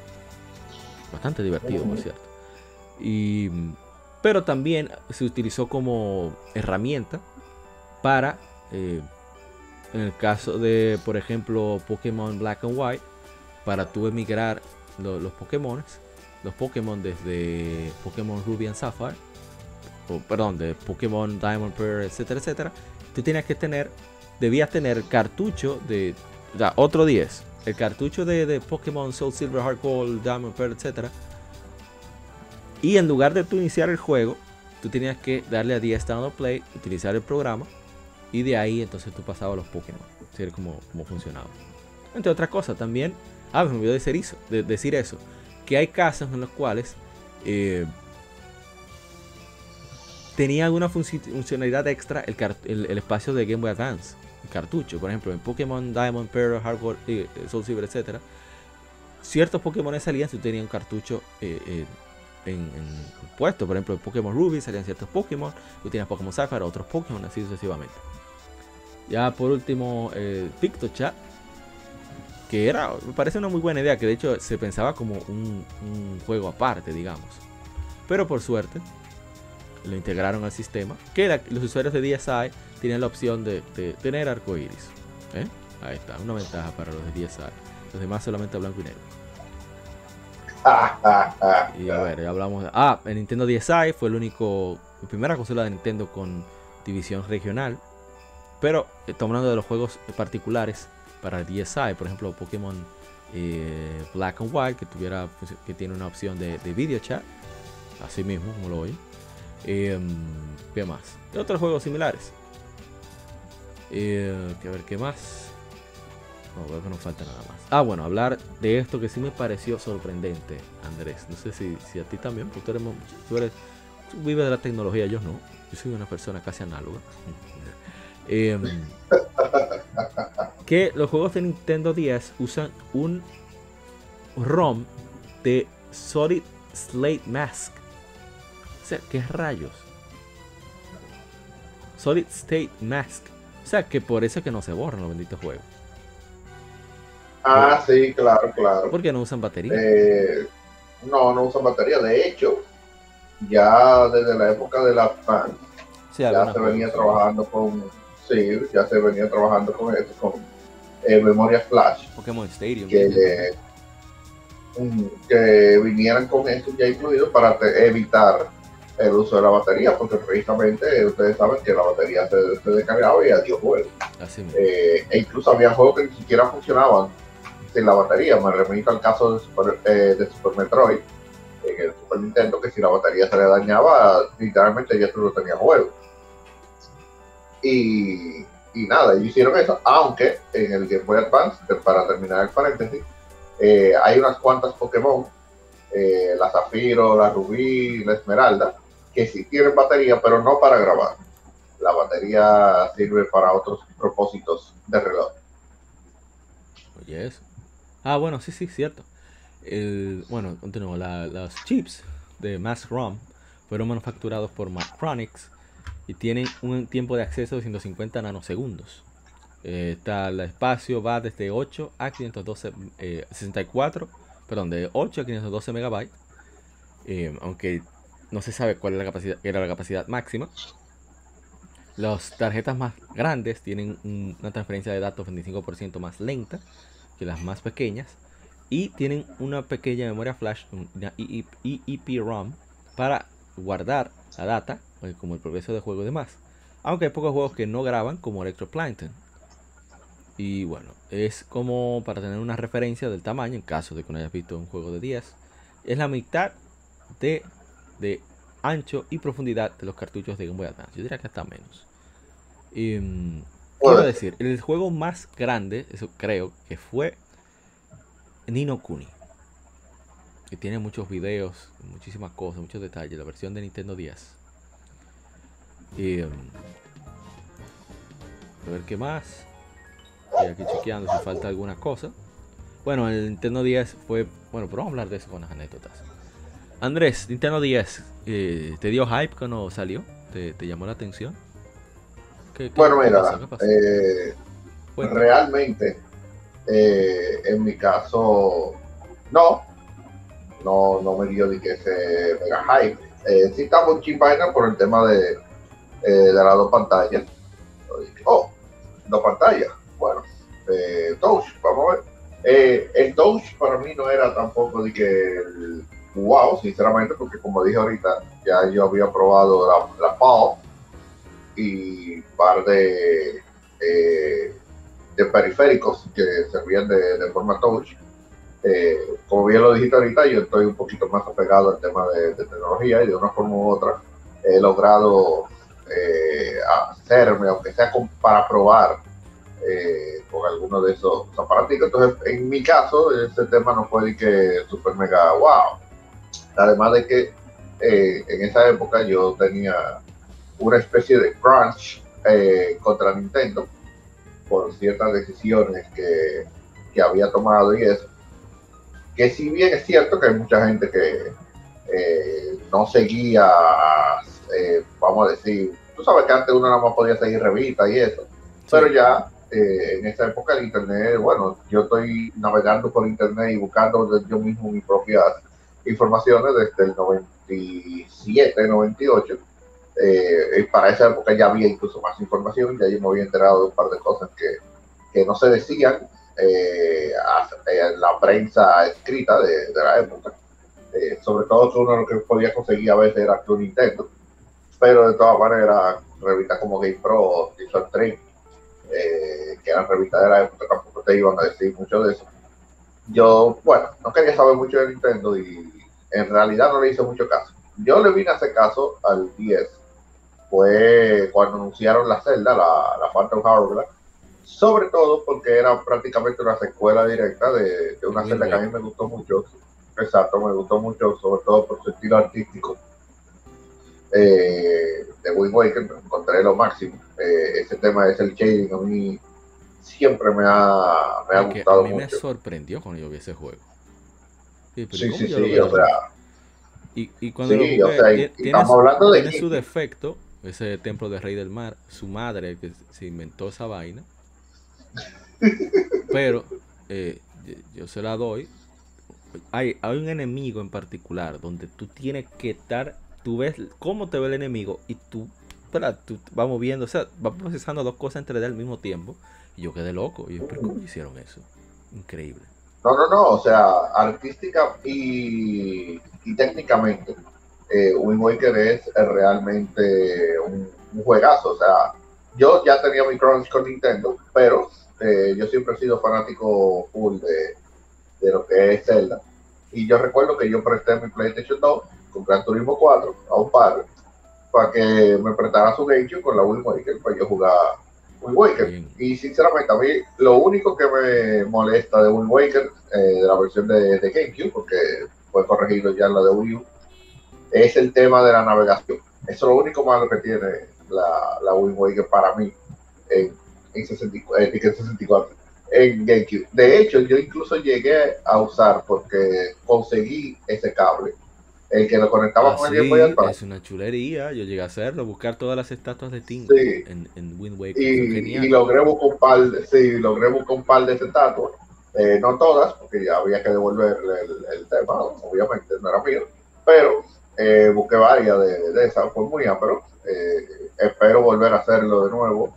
Eh, lo que pasa es que para eso, ah, tú sabes que hoy en día conectar una consola retro a una televisión de la de hoy en día es prácticamente una tarea titánica, es casi imposible. Entonces mi GameCube no tiene mucho uso por eso. pero algún día lograré conectarlo y, y ponerme a... un Wii, cable de esos componentes, adaptador HDMI, tú resuelves. Sí, podría ver también ahí con, con el Wii mío, a ver si, con el Wii 2 HDMI, a ver si, si encuentro uno y, lo hago por ahí, porque creo que es compatible con el, sí, sí. Eh, con el Wii también, creo. Sí. Ah, bueno, bueno, pues es compatible ahí, ya no tendría que poner el dicho. Pero siguiente con el 10, eh, es lo que te digo, el anuncio no fue de que, en mi caso, no fue de que, oh, wow, lo que sí me llamó la atención fue el tema de, de las dos pantallas. Y lo que sí te puedo decir que cuando salió y yo tuve uno en la mano y dije esto es demasiado pesado. Y me refiero obviamente al, al caje muerto de la primera, de la primera edición del, del 10, que parecía más una vainita de eh, de esas cosas las mujeres por maquillarse. Es verdad. No, no, y sabemos, sabemos, sabemos el por qué. Eso lo fue del era, era extraño, o sea, el diseño del primer día es, yo insisto en que el que mostraron, el prototipo que mostraron, que sacó Ricky del bolsillo y, y, e Iwata, era, estaba mucho más, más, llamativo para mí, que era negro, con, un poquito de plateado de los botones blancos. Sí, yo encuentro que ese era. Se veía mejor, se veía mejor. Pero en fin, eh, yo. Por eso. Ah, te vas. Sí, sigue, sigue. No, no, que por eso yo prácticamente no le hice caso hasta que no salió el light. El 10 light. Eh, en, mi caso, yo de que vi el 10 dije, mierda, yo quiero ese aparato porque viene un Pokémon, ¿sabes? No, eso yo estaba muy involucrado con Nintendo, de, comprándome, preguntando varias veces al mes cuando llegaba la revista desesperado. Esa era una rutina, salir de la escuela hasta llegar a, ahí en la avenida Las Palmas, llegar al puesto de revistas y preguntar si había llegado o si la veía de lejos, acelerar en un momento. Y, y dije, bueno, hay que ahorrar porque viene ese Nintendo 10. Cuando lo mostraron, estaba la foto de Rey sacándolo, Iwata sacándolo, etcétera, imágenes de Metroid Prime, Hunters, etcétera. Y dije, no, pero tengo que ponerme eso. Entonces lo, pude, pude ahorrar, por, ahorrando durísimo por un año. Y lo compré junto a Mario Kart 10. Que, que por cierto le, di bastante guata. Me encantó el juego. El Mario Kart con mejor contenido single player de la historia. Que por cierto la tengo aquí entre, entre mis cartuchitos de, de 10. No, yo lo tengo ahí. Entonces, era genial, porque yo jugaba mis juegos de comunidad más tranquilo y también jugaba mis juegos de, Nintendo 10. Lo malo fue que por yo llevar mano en el bolsillo, la bisagra se fue por ahí y se dañó. tengo por ahí era un problema de, del uno. Que también le pasa al, al, 10 Live, por cierto, pero es menos. Sí, le no, pasa, pero no con la facilidad del original. Ya unos años después, eh, conseguí el 10 Lite con un par de juegos. Cuando eso Nintendo tenía ofertas. Por ejemplo, yo compré el, eh, Agents con Brain Age 2, un combo, como por 20, 30 dólares. Y accesorios, o sea, una cosa de locos. Y. siempre aprendí después con eso que hay que comprarle su bultico siempre al aparato portátil para cuidarlo. El 10 me enseñó eso. Y ¿Y qué debo decir? Ah, bueno, que yo jugué bastante Nintendo 10. Pero una locura. De hecho, yo me llevaba a la escuela. Yo me llevaba el 10 Lite y el original. Y jugaba Mario Kart. No yo siquiera, compañero de la escuela que ni sabía que me interesaban los videojuegos. Eh, esto es de nosotros, ¿eh? No se sepa. Y, no, no, no, claro, claro. Pero la verdad que, que luego cuando salió eh, Pokémon en 2007, dije, no, yo quiero eso de salida que fuimos a, fui a, a Playpoint a comprarlo. Ey, el extinto Playpoint. Sí, Playpoint de Plaza Central, el gran Jonathan, que por cierto lo vi en, en el evento que hubo en, Galería 360. Ah, sí, sí, porque él es coleccionista de figuras. Sí. él es coleccionista de figuras. Entonces, que qué gusto verlo, por cierto. Que saludos para él si algún día escucha este podcast. Y la verdad es que yo quedé loco con Pokémon. Y y ha hecho, conservo todavía el stylus de, de, Palkia, pues yo compré la Pearl. Después juntamos entre todos nosotros para que otro amigo de nosotros comprara la Diamond. Y luego otro amigo tuvo la suerte, saludo a mi hermano Carlac, de que un amigo en común nuestro desde la infancia venía para acá para cierta fecha y le tira e, ese amigo, Carlac, le, tira la puya. Dije, mira, ah, pues tú vienes tal fecha. Yo cumplo años en esa fecha. Tráeme la Pokémon Diamond. No se la trajo. no, perfecto. Perfecto, Y ahí estaba el coro completo con, Pokémon. Lo único que uh, no, solo había, había poco 10. No todo el mundo tenía para comprar el 10. Ni que había mucho Pokémon, pero poco Exacto. Entonces yo lo que hice fue que yo tenía mi 10 Lite, le presté el, el normal mío a ellos. Y así jugábamos durísimo. Eh, Pokémon, mucho Pokémon, mucho Mario Kart. Eh, una época todavía, donde todavía había muchos apagones. Era la primera vez que yo jugué online, porque yo no jugaba en PC. Y eran buenos tiempos. uno buscaba siempre coro para jugar, buscando gente para, para juntarse. Uno, estaba dispuesto a jugar Pokémon competitivo, etcétera, etcétera. Em, ¿Qué más? Tratando de buscar así eh, recuerdos. Y la compatibilidad de, del DS con, con, el Wii, Pokémon Battle Revolution, para mí eso fue genial. Mucha gente lo dio porque nada más era batalla, pero eso era lo que nos interesaba a nosotros. Ese cambio del juego, ¿cómo se dice? De los sprites de Pokémon a ese trabajo en 3D, que era muy bueno, hay que decir. De, sí, a mí me gustaba mucho porque tenía como ese aire de Pokémon Stadium. Sí, porque, eh, eh, eh, se notaba el esfuerzo que le ponía a pesar de la presión. y, yo encantado con, con, con O sea, nosotros casi todos los fines de semana nos, juntábamos a jugar Smash y Pokémon. Pero fijo, una locura. De hecho, hay videos por ahí malísimos de nosotros jugando. y, la verdad es que fue, era, eh, fue muy divertido eh, esa época y, por eso le tengo un cariño. También, ya voy a meter el tema directamente.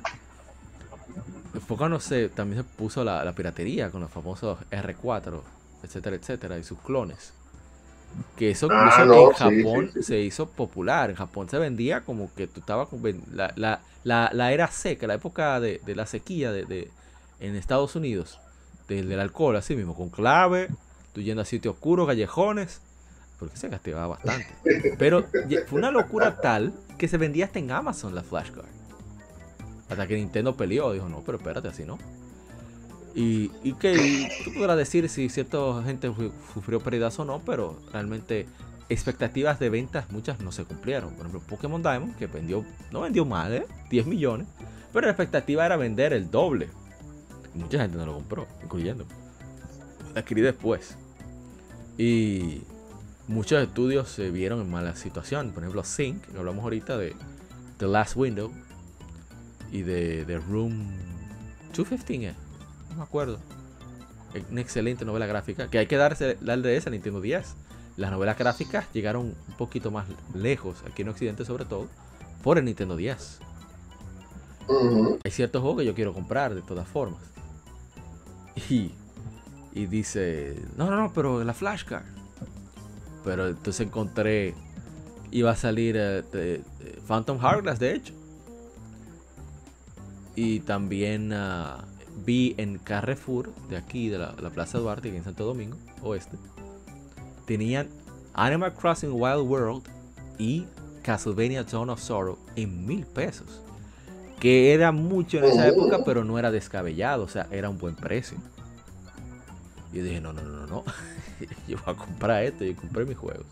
Ahí los tengo, por suerte. Y era ese mundo, o sea, había tanta variedad de juegos en el 10. Eh, no sé si tú quieres contar algo de no, pero el 10 o algo así, no sé, ¿qué tú quieres ahí Había de todo. No, mira, el 10 mío eh, llegó de una manera muy divertida, realmente, eh, más de lo que yo me imaginé. Ya cuando salió la, la Phantom Hourglass, yo dije, no, espérate, yo tengo que, tengo que comprar 10 y tengo que jugar Phantom Hourglass. Un momento, un momento. Tengo que comprobar algo, porque sucedió algo extraño. Así que me disculpan las personas que están escuchando esto, pero tengo que saber qué pasó. Ya, mutearme un momento. Bueno, sí, puedes seguir contando, Andrés, para lo que yo voy revisando. Ok, ok.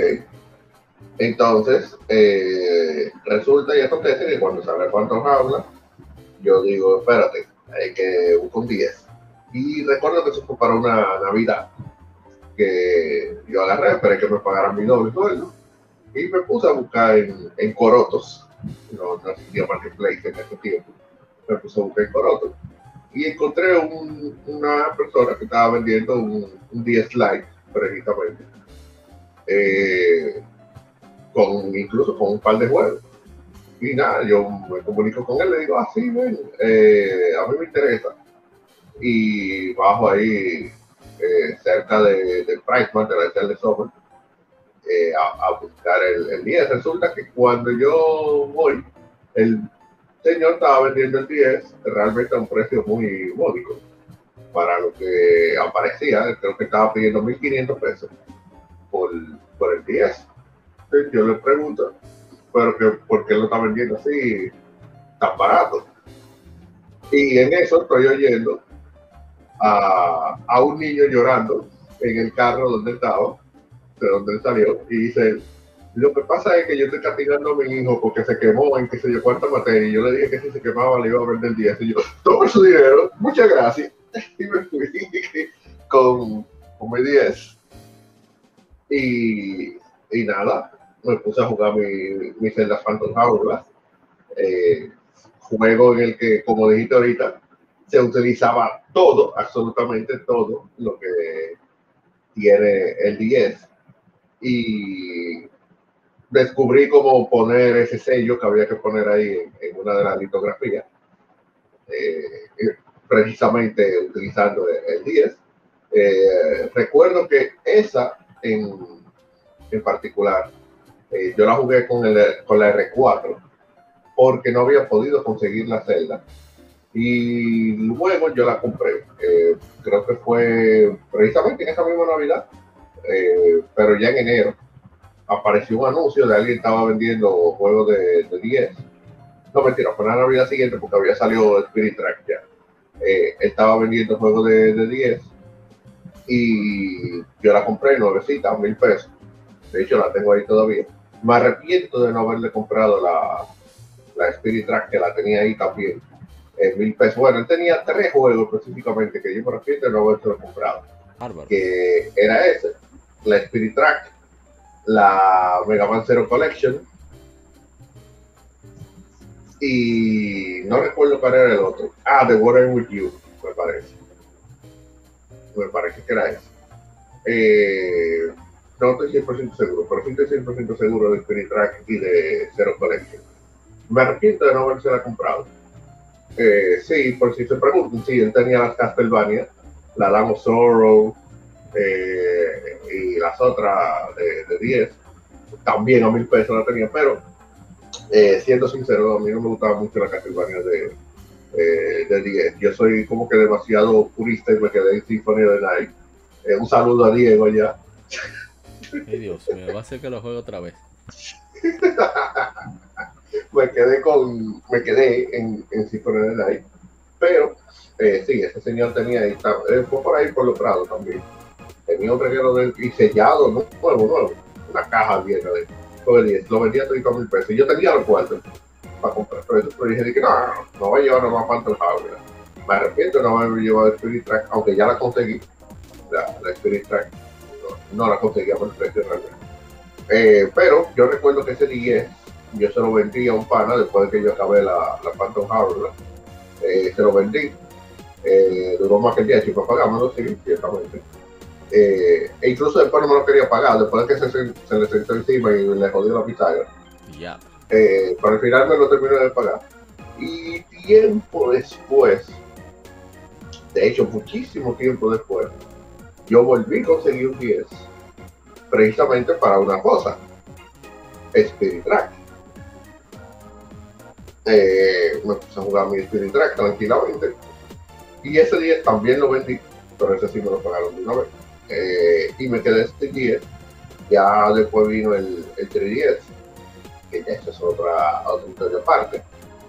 Eh, que dicho de paso, ese yo tengo la versión de Ocarina del, del 310. Eh, pero el, el 10, los otros días, bueno, cuando estábamos en pandemia, yo conseguí otro light blanco, nuevecito, con nuevecito, un 10 light blanco, todo su, todo su todo nítido, todo perfecto.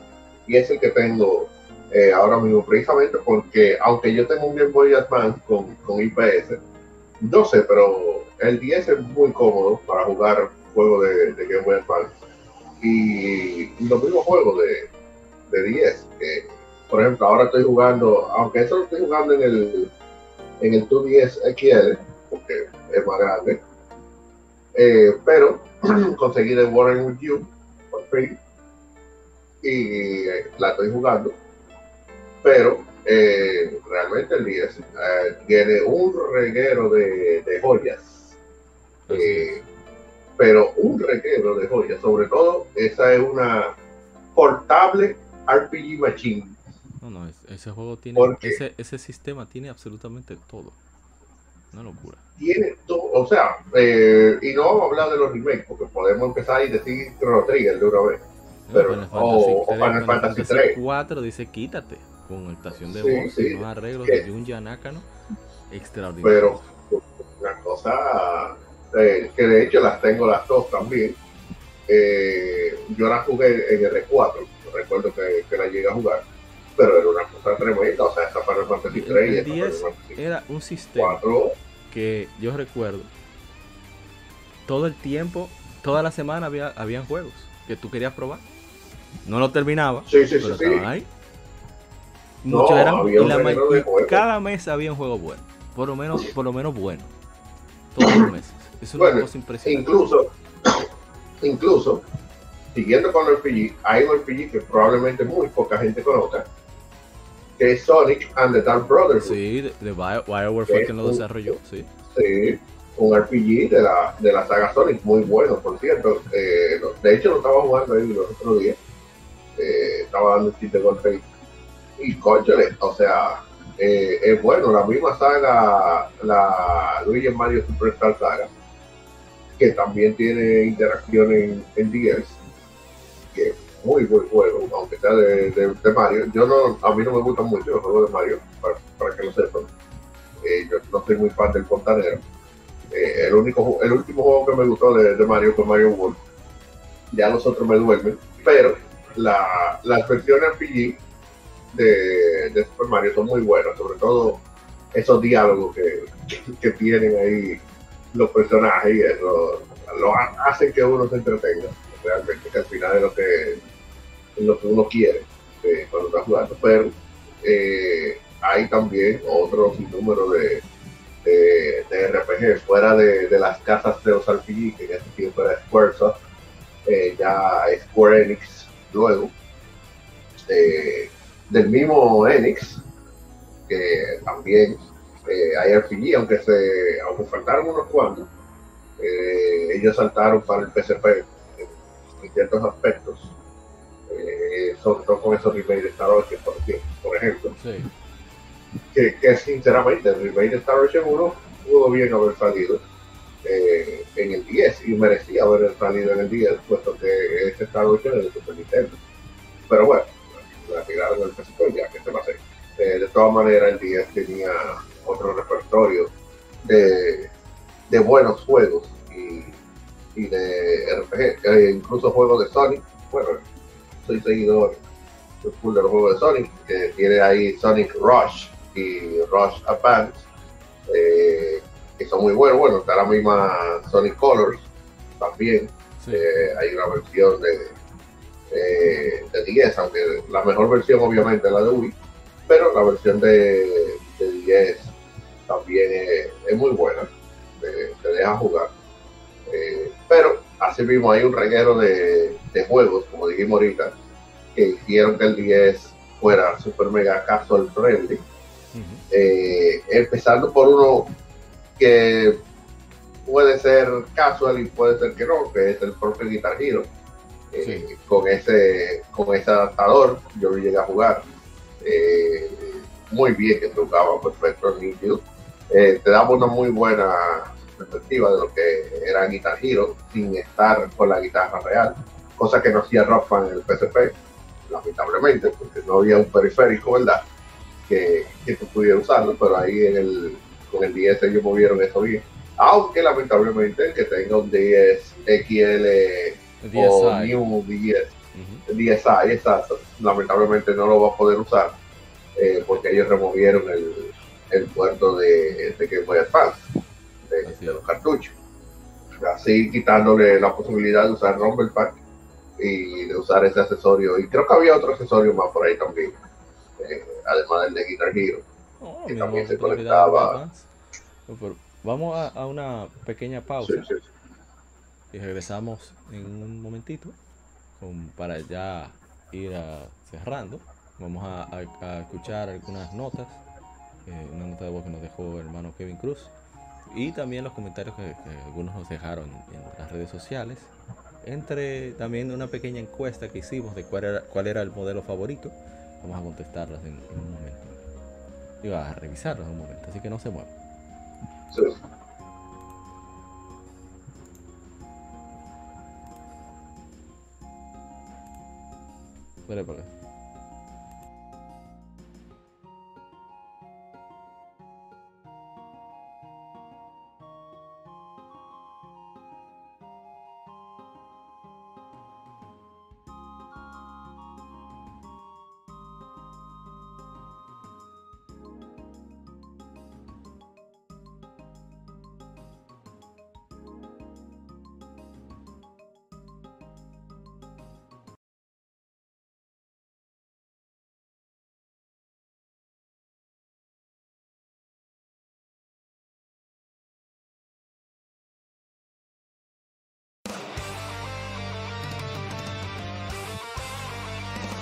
Para revivir los grandes momentos y títulos del videojuego clásico, no dejes de escuchar cada mes Modo 7 Podcast. Ven y recuerda con nosotros entre análisis retro, datos y anécdotas la época dorada del videojuego. Sin micropagos ni pases de temporada, solo puro amor por el pixel y el polígono. Modo 7 Podcast, la retroaventura comienza ya.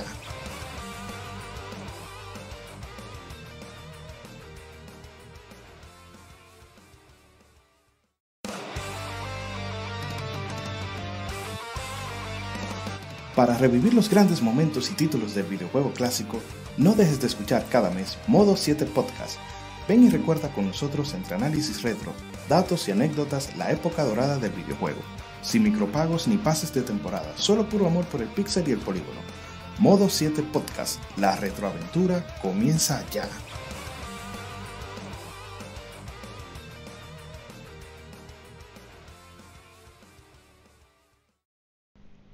Los cómics no son solo superhéroes y el manga no es solo muñequitos de pelea. Existe un lado más profundo de estas industrias, y no hablo solo de Japón y Estados Unidos, sino de todo el mundo. Para explorarlo, Cultura Cómic te trae el mejor podcast de historietas de República Dominicana. Ya sea cómics, manga, band de cine, paquitos o como les llames, todo es parte del noveno arte. Así se llama el podcast, por cierto. Acompaña a grandes entusiastas de esta fascinante forma de contar historias. Cultura Comic presenta Noveno Arte. Búscanos en el canal de YouTube de Cultura Comic y cada domingo te traeremos un nuevo capítulo de Noveno Arte.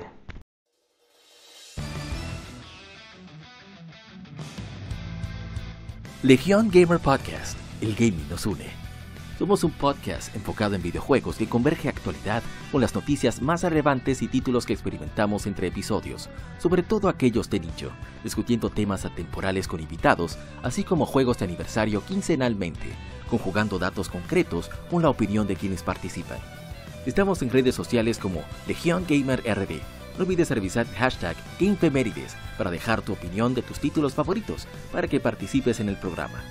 O en Lectura Gaming donde leemos revistas o artículos especializados en videojuegos en vivo a través de YouTube. Actualidad y atemporalidad gaming en un mismo podcast. Legion Gamer Podcast. El gaming nos une.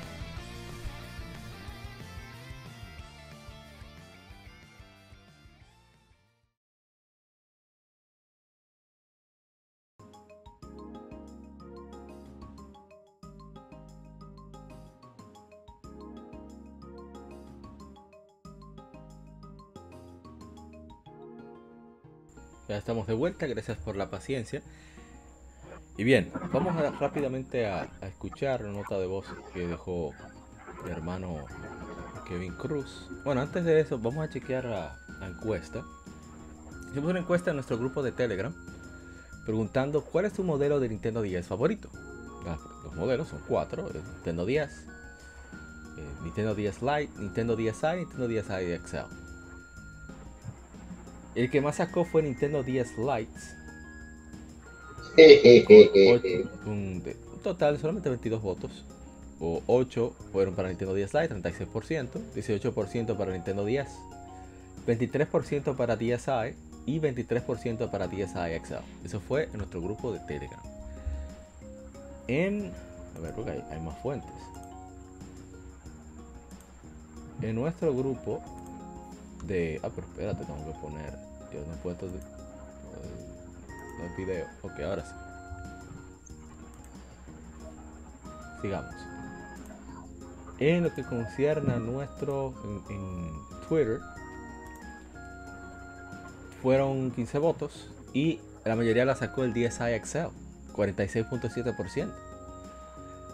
Nintendo DSi 13.3%, Nintendo DS 13.3% también, el modelo el gordo, el gordo, como decimos cariño, y el Fat.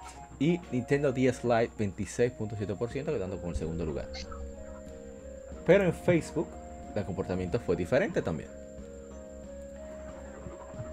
Pues solamente fueron 10 votos. En Facebook tenemos poca actividad, eh, culpa mía, puedo decir. Eh, Nintendo DS no llevó, a ver, ni uno, creo. No me enteré, llevó un voto, creo. Nintendo DS Lite 54%, vamos a la gran mayoría. Nintendo DSi 18% y Nintendo DSi XL 27%. O sea que el más querido de todos es el DSi. Falta uno, ¿eh? Falta uno. Voy a buscarlo ahora mismo. Que fue en YouTube, que ahora YouTube permite publicaciones, afortunadamente. A buscarlo. Ahí no hubo nada prácticamente, debo decir. Este no, no estuvo en participar.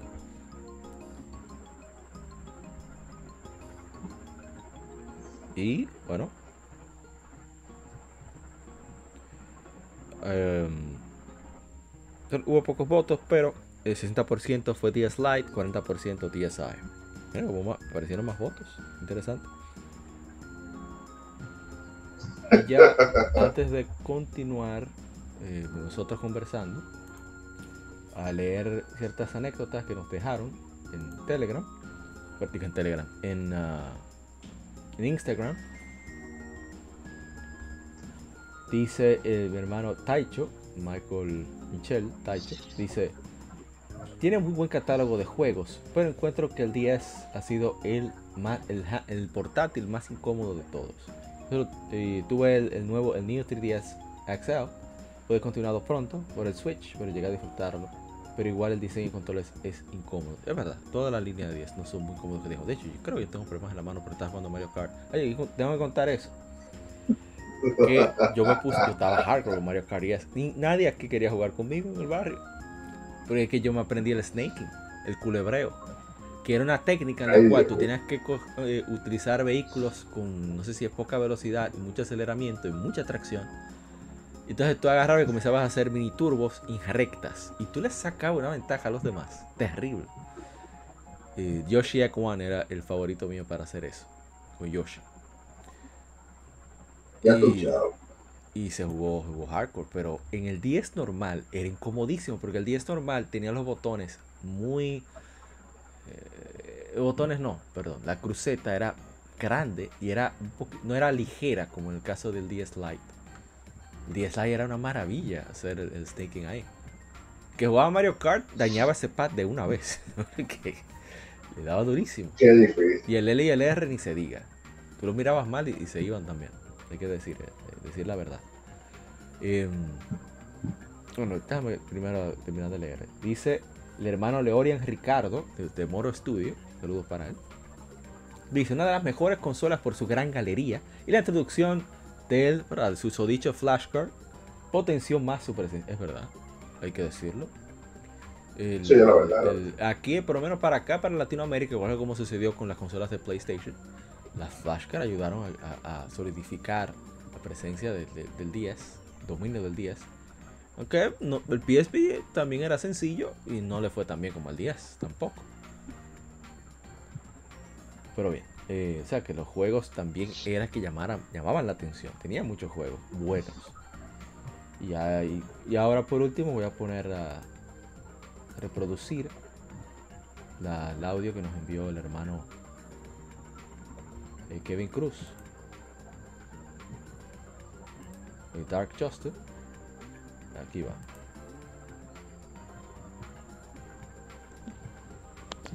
Yo quiero contar algo un poco más personal, mi relación con los RPG por turnos. Creo que fue ahí donde les dije adiós. Mm, luego de haber eh, jugado tantos en esa época, ya que tenía acceso fácil a ellos, um, el hecho de que muchos de ellos son genéricos y no traen mucha variedad tanto en la narrativa como en la jugabilidad, fue algo que de verdad vi cuando me expuse a tantos y tantos de ellos. El, y nótese, nótese, que no estoy hablando de aquellos RPG por turnos excepcionales, como los de Mario y Luigi, eh, The World Ends With You y Radiant Historia, eh, el cual conocí gracias a su remake mucho más tarde en el Nintendo 3DS. Eh, años y años después fue cuando, cuando volví a, jugar RPG por turno. Hubo uno en particular que me hizo darme cuenta de lo mucho que estaba jugando, llamado Nostalgia es una historia súper genérica de un muchacho incursionando en un viaje dentro de una tierra, tierra mágica con barcos voladores.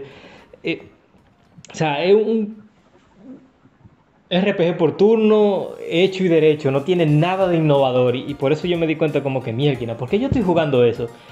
Y como yo era un muchacho eh, joven que jugaba, que, podía, que se podía dar el lujo de jugar por jugar, eh, yo no le daba mente a muchos de los juegos que se podrían considerar malos, pero ese juego fue tan vacío que yo con todo el tiempo del mundo le dije, no, no, yo no puedo seguir dedicando las horas de mi vida en este juego. Ahora, saliendo de los RPG, eh, yéndome a algo un poco más, algo más positivo, es mi experiencia en general con el 3DS, eh, estuve más que encantado con los juegos táctiles que el Nintendo 10 eh, pusieron a volar las imaginaciones de los desarrolladores. Eh, entre esos están los de Zelda, con la manera de resolver algunos acertijos, eh, ya sea soplando el micrófono o hablando en el micrófono, o hasta cerrando y abriendo de nuevo el sistema. Eh, los minijuegos dentro de Super Mario 64 10 y Super, New Super Mario Bros. el Field de Magic, que, que, fue un juego excelente. Y uno de mis favoritos que es Rhythm Heaven. Yo puedo seguir, pero son demasiados. con el 10 Viví muchos momentos especiales durante mi tiempo en la universidad, gracias a lo fácil que era el multijugador. O sea, con un solo cartucho y sin necesidad de cable. Uno podía jugar Mario Kart con, yo creo que 8 jugadores. O Tetris hasta con 10 jugadores. Yo, estoy hablando ahora de mi mente, yo puedo estar equivocado, pero yo, lo de Tetris yo sé que sí es, es cierto con hasta 10 jugadores. Nunca he llegado a los 10, pero estaba, estaban los espacios. Yo sé que el 10 no dio mucho en lo de contenido audiovisual como el, PlayStation portátil. Dio con los videos, música, imágenes, pero imagino que eso fue para cortar costos. Y ya, bueno, eh, felicidades al 10, eh, larga vida a la doble pantalla y recuerden que tocar es bueno.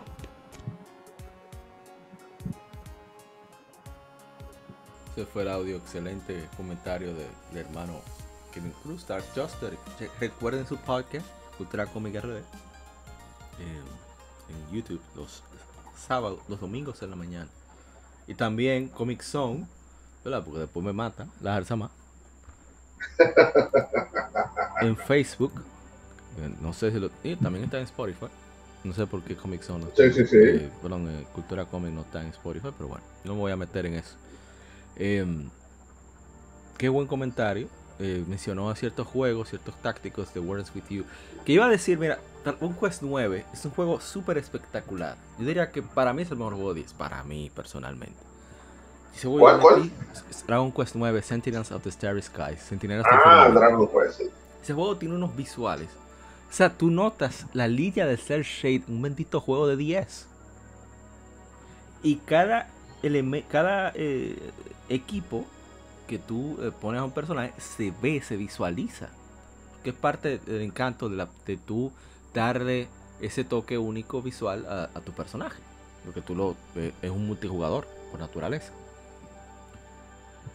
Pero aparte de eso, el- la, la visualización de la batalla. Sigue siendo la misma batalla por turnos.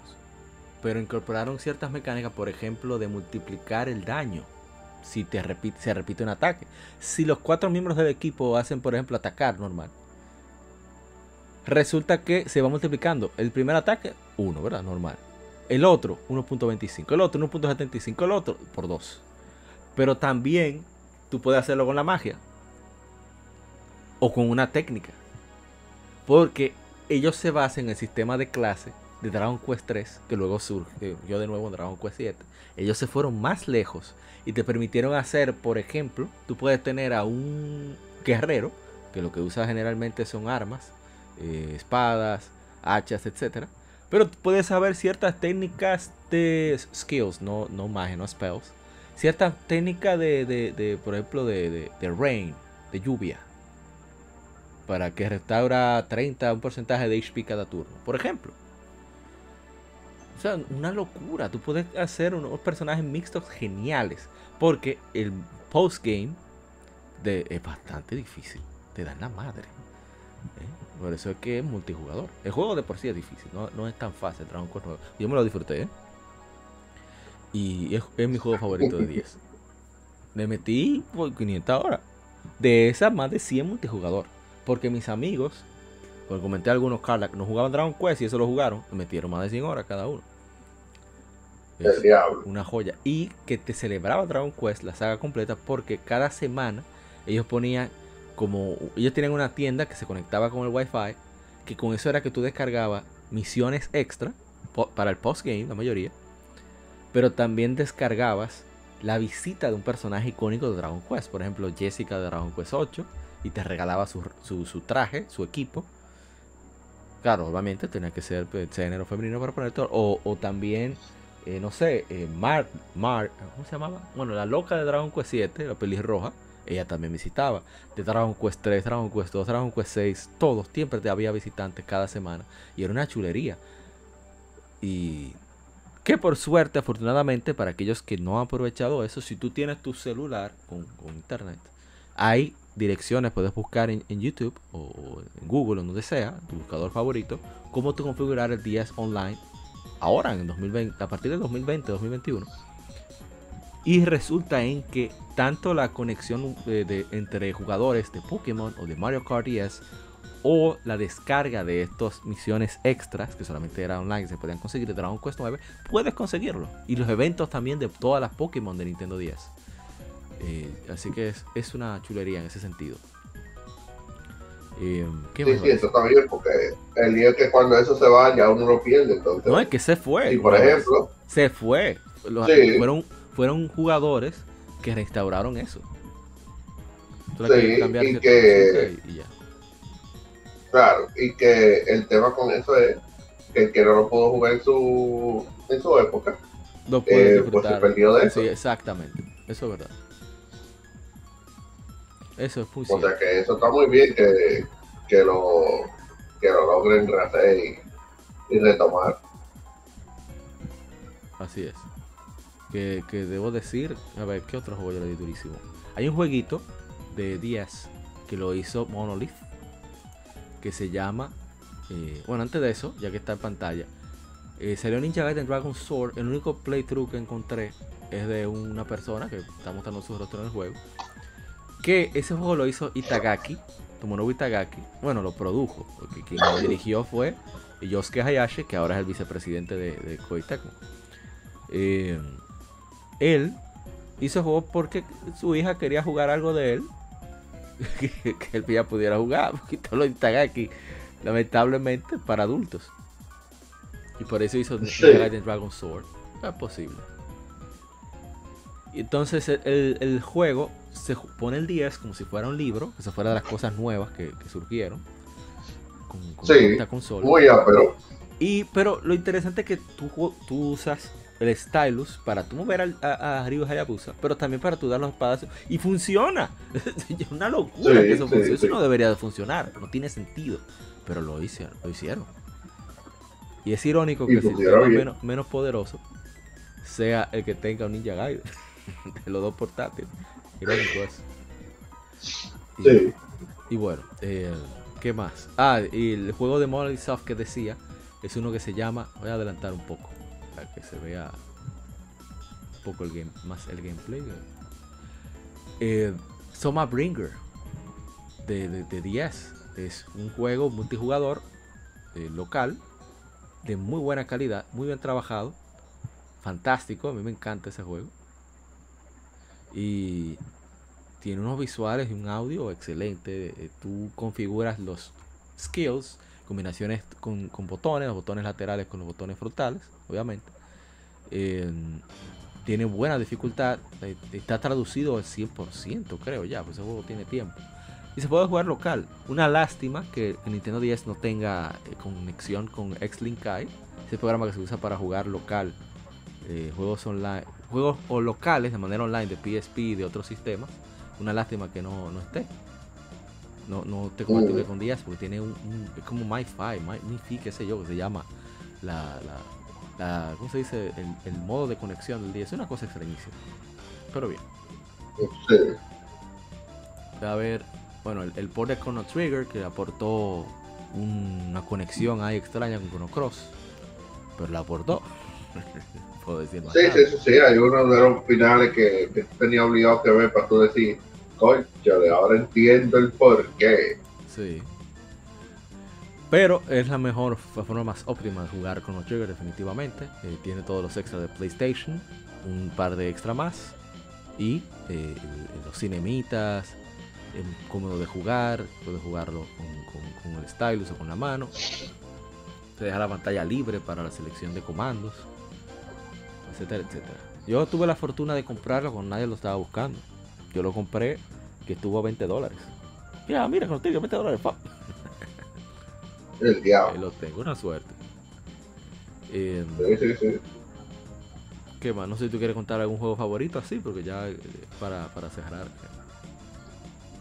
No, de, mira, de, de 10, obviamente mi, mi, juego favorito, ahí se lo va a ganar Phantom Hourglass eh, que este juegazo, eso fue un anti después jugar eso. Eh, pero eh, hay otro juego que, que de hecho me lo dio eh, un compañero coleccionista, Joan alias Kamaitachi. me dio este juego que se llama Scorch, Score High. muy bueno, es de acción aventura que lo encuentro excelente de, parte del 10. No lo conocía ese juego, eh, realmente muy, es muy bueno. Y podría decir que el otro juego que tengo que decir que, tienen que probarlo, si te gusta el RPG hay que probarlo, además de que es un poco raro dentro de esa franquicia, vuelvo y repito, Sonic and the Dark Brotherhood, que es un juego buenísimo, eh, un RPG buenísimo, y, y ya fuera de ahí, los clásicos Pokémon. Eh, si a usted le gusta Pokémon, pues es Pokémon. Muy buena. La Mario Kart 10. Ahí está el mejor juego de Pokémon. No, no, son 5. Son 9. Eh, sí, sí, sí. Pokémon Diamond, eh, Pokémon la Mario... Platinum, Pokémon Heart Gold, Soul, Silver, Pokémon Black and White, Pokémon Black Dog, White Dog. Son 9. Así mismo. Y Sí, sí, sí. Y, no, y, definitivamente hay algo interesante de, hablar. Eh, eh, bueno, yo estaba en la universidad ya cuando salió el 10, pero eh, de lo que puedo recordar del, del 10 ahí en la universidad, lo interesante lo que decía todo el mundo en esa época. Yo tengo amigos que decían, no, mira, Pokémon White, Black and White, es la mejor Pokémon jamás hecha. Y todo el mundo decía, no, esa Pokémon no sirve, no, que no sirve, que él decía esta era la mejor Pokémon jamás hecha y sin embargo hoy en día precisamente la tienen catalogada como una de las mejores Pokémon. Definitivamente. Eh, fue un cambio total en la fórmula eh, de Pokémon que precisamente se fue lo que no le gustó eh, a los fans. Eh, al parecer a la, a la, gente le gusta tener que despertar Snorlax en todas las toda iteraciones de Pokémon. Pero la White es muy buena, totalmente recomendada, la 1 y la 2 si te le gusta Pokémon, pues eso que es muy bueno. Y mira, la gente estaba esperando el, el remake de, de Switch eh, ahora de, de, de, Black and White. Entonces, eh, realmente es un juego imperdible. En el caso del, del 10 también hay que hablar, eh, obviamente, de, de la Dragon Quest, como tú bien lo dijiste. Oye, que hay, Eh, hay una Dragon Quest que nunca salió aquí. Bueno, dos. Nunca salieron aquí. Fue ahí que salieron. Y No, fue que- Iwata personalmente que, que, que quiso que salieran en Occidente. Dragon Quest 5 y 6. Sí, de, sí, de esas que se quedaron rezagadas en, eh, en Japón. Que dicho sea de paso, que eso puede retener un programa. eh, hay muchos RPG, sobre todo, que se quedaron en Japón. Es cierto. Eh, el literalmente Bringer es uno de ellos. nunca- Exacto, aquí nunca lo tuvimos. El y- último Suicoden que salió en Occidente fue Suicoden TIE Christ de 10, que es muy buen juego. Y mucha gente lo ignora. Pero un excelente juego. No, y, y aquí no salió. Porque, No, no, salió lo aquí. te digo, aquí- Solo te digo, el último Suicoden de Occidente fue ese. Y nadie, nadie. Ah, le caso. dije. Sí. Ah, pero para mí eso no había salido de Japón porque yo nunca lo he visto. Te estoy diciendo. nadie le puso Oye, eso. nunca lo. Con voces en inglés lo y visto. todo, ¿eh? Pero una cosa bien, pero te digo, nunca lo he visto eh, eh, en el 10. Me pasó algo parecido con, con la Ace Combat de, de 3DS, que nunca la había visto hasta que no la vi en un anuncio. Ahí yo dije, oh, y hay una Ace Combat en 3DS. Y Como que no le dieron promo ni, nada de eso. Sí. Eh, y la gente como que, que no habló. Mira, eso yo pensaba que ese Suicoden, yo sabía que estaba, pero yo pensaba que no había salido de, de Japón. Ahora me entero que sí que salió de, eh, de Japón. La tendré que poner en mi lista de pendientes. Mira, Final Fantasy 4 y 3. Las 4 yo no las jugué en Super Nintendo, fue en 10. Y yo me enamoré. Y es muy buena. Hay, Y hay una saga también. Sí, hay una saga así, porque es la versión japonesa. Hay una saga, eh, la de Super Robo Wars. Ah, sí, yo lo probé la, la, la- ¿Cómo se llama? Eh, OG Saga. Y un video, guau, pero qué Ujú, buen juego. que, que por lo menos de este lado llegó como OG, la OG saga eh, salió de este lado, pero hay unas cuantas que están en 10 también, eh, pero que nunca salieron de Japón. Bueno, O sea, Tú sabías una para secreto que para- últimamente que han salido. para los escuchas. Se planeó una, un Batten Kaitos para 10. Se llegó a hablar. Pero al final lo descartaron. Sí, sí, sí, porque, sí, claro, porque eh, más, creo que por tema de tiempo y eso, que creo que ya estaban preparando su parte de 10. Sí. Eh, pero, eh, No, y seguro así, con o sea, Xenoblade y eso, porque fue en esa época por ahí. Sí, sí, sí, claro. El tema es que el, literalmente el 10 era un RPG machine. Sí. Eh, ahí, ahí había de todo. Todo el que quería tirar un RPG agarraba y lo tiraba para 10. Eh, de hecho, era raro que saliera uno en PSP. Eh, hay cositas. Bueno, aquí en que Occidente sí. O sea, había, habían juegos más, Exacto. más raros, es decir, más ni es extraño decir. Eran como más tradicionales, pero también más raros, porque, porque qué sé yo, Lois, por ejemplo, además salió uno en DS, Ujú. en PSP salieron varios. E- Era una cosa extraña, o sea, estaba muy equilibrado. Lo que uno encontraba en PlayStation 3, Wii o Xbox 360 estaba en DS y en PSP. Era una cosa No, súper, rara. La, la mítica Golden Sun también. No, o sea, La- a mucha gente no le gustó la la Dark me encantó. Sí, Claro, sí, yo entiendo que- que no tiene el nivel de Golden Sun 1 y 2, yo lo comprendo, pero carajo, es un buen juego como quiera. O sea, hay pocos Sí, juegos que se le pegan a eso, al Dark Dawn. En mi Eh, opinión, en mi opinión, eh, en mi opinión, claro. Claro. Eh, hay mucha gente que no lo sabe, pero técnicamente hay una Final Fantasy 12 Ah, sí, eh, Revenant Wings, en 10, estrategia, sí. Revenant Wings, sí, que una Final Fantasy 12. La Tactics A2, que personalmente yo también me quedé con la de PlayStation y no le hice mucho caso a la de Advance y a la de 10, pero hay una Final Fantasy Tactics. sí. Eh, la, Los- la 2. los Advanced Wars salieron varios. Sí, hay par de Advance Wars que son de que están en 10, eh. Final Fantasy Crystal Chronicles. Vino, Fire son esos Emblem. juegos. Yo le di muchas horas a Crystal Chronicle con, con Kevin. Sí, Crystal Crystal Chronicles el en- Echoes en of Time. 10. De hecho, yo lo quiero comprar para tenerlo solamente. Voy a ver si lo hago. eh, la de 10 es buenísima. el mejor de 10. todo para mí, Echoes of Time. Sí, eh, hay una incluso una Shin Megami Tensei, si, si no recuerdo Ah, sí. eh, que también Strangers, está para ¿cómo se llama? Strangers? No me acuerdo. Stranger, eh, no, Strange Journey. Ajá, Strange Journey, esa, esa. Strange Journey. Ah, salió. Resident Evil, Eh, el primero. sí, me parece que salió una, una Resident Evil también. Sí, el primero. Eh, estaba la recua de, de Room Factory. Ah, hay sí. una Kingdom Hearts. Hay una Kingdom Hay Hearts. dos Kingdom Hearts. La, Recoded, la- Recoded y 358 días sobre dos. Ajá, exacto. Eh, bueno, yo recuerdo más la 358 eh, sobre todo que, que la Recode. Pero sí, eh, está esa. Eh, está la serie de Entry and Odyssey. Ah, sí, ahí fue que Eh, nació, ¿no? que me, me parece que nació en el 10, Sí, no nació en el 10, nació en el Advance y las otras están, eh, porque yo sí sé que la parte 2 es de 10. Sí, yo creo que, eh, que por ahí que va. Sí, sí, sí, sí, sí. Si no nació en Advance, nació en, bueno, increíble pero cierto, hay una Blue Dragon también Ah, sí, 10. sí, sí, yo lo llegué a probar. Eh, esa yo no la, he- no la he visto, yo no me he jugado la de 360, pero... Eh, eh, más o menos. Eh, hay una, sí, la recuerdo por el tema del manga que la anunciaron. Eh, eh, hay- y sí, sí, sí, hay otro, unos cuantos RPG más que, que andan por ahí. Eh, pero mira, el 10 tiene algo interesante, ya para ir cerrando.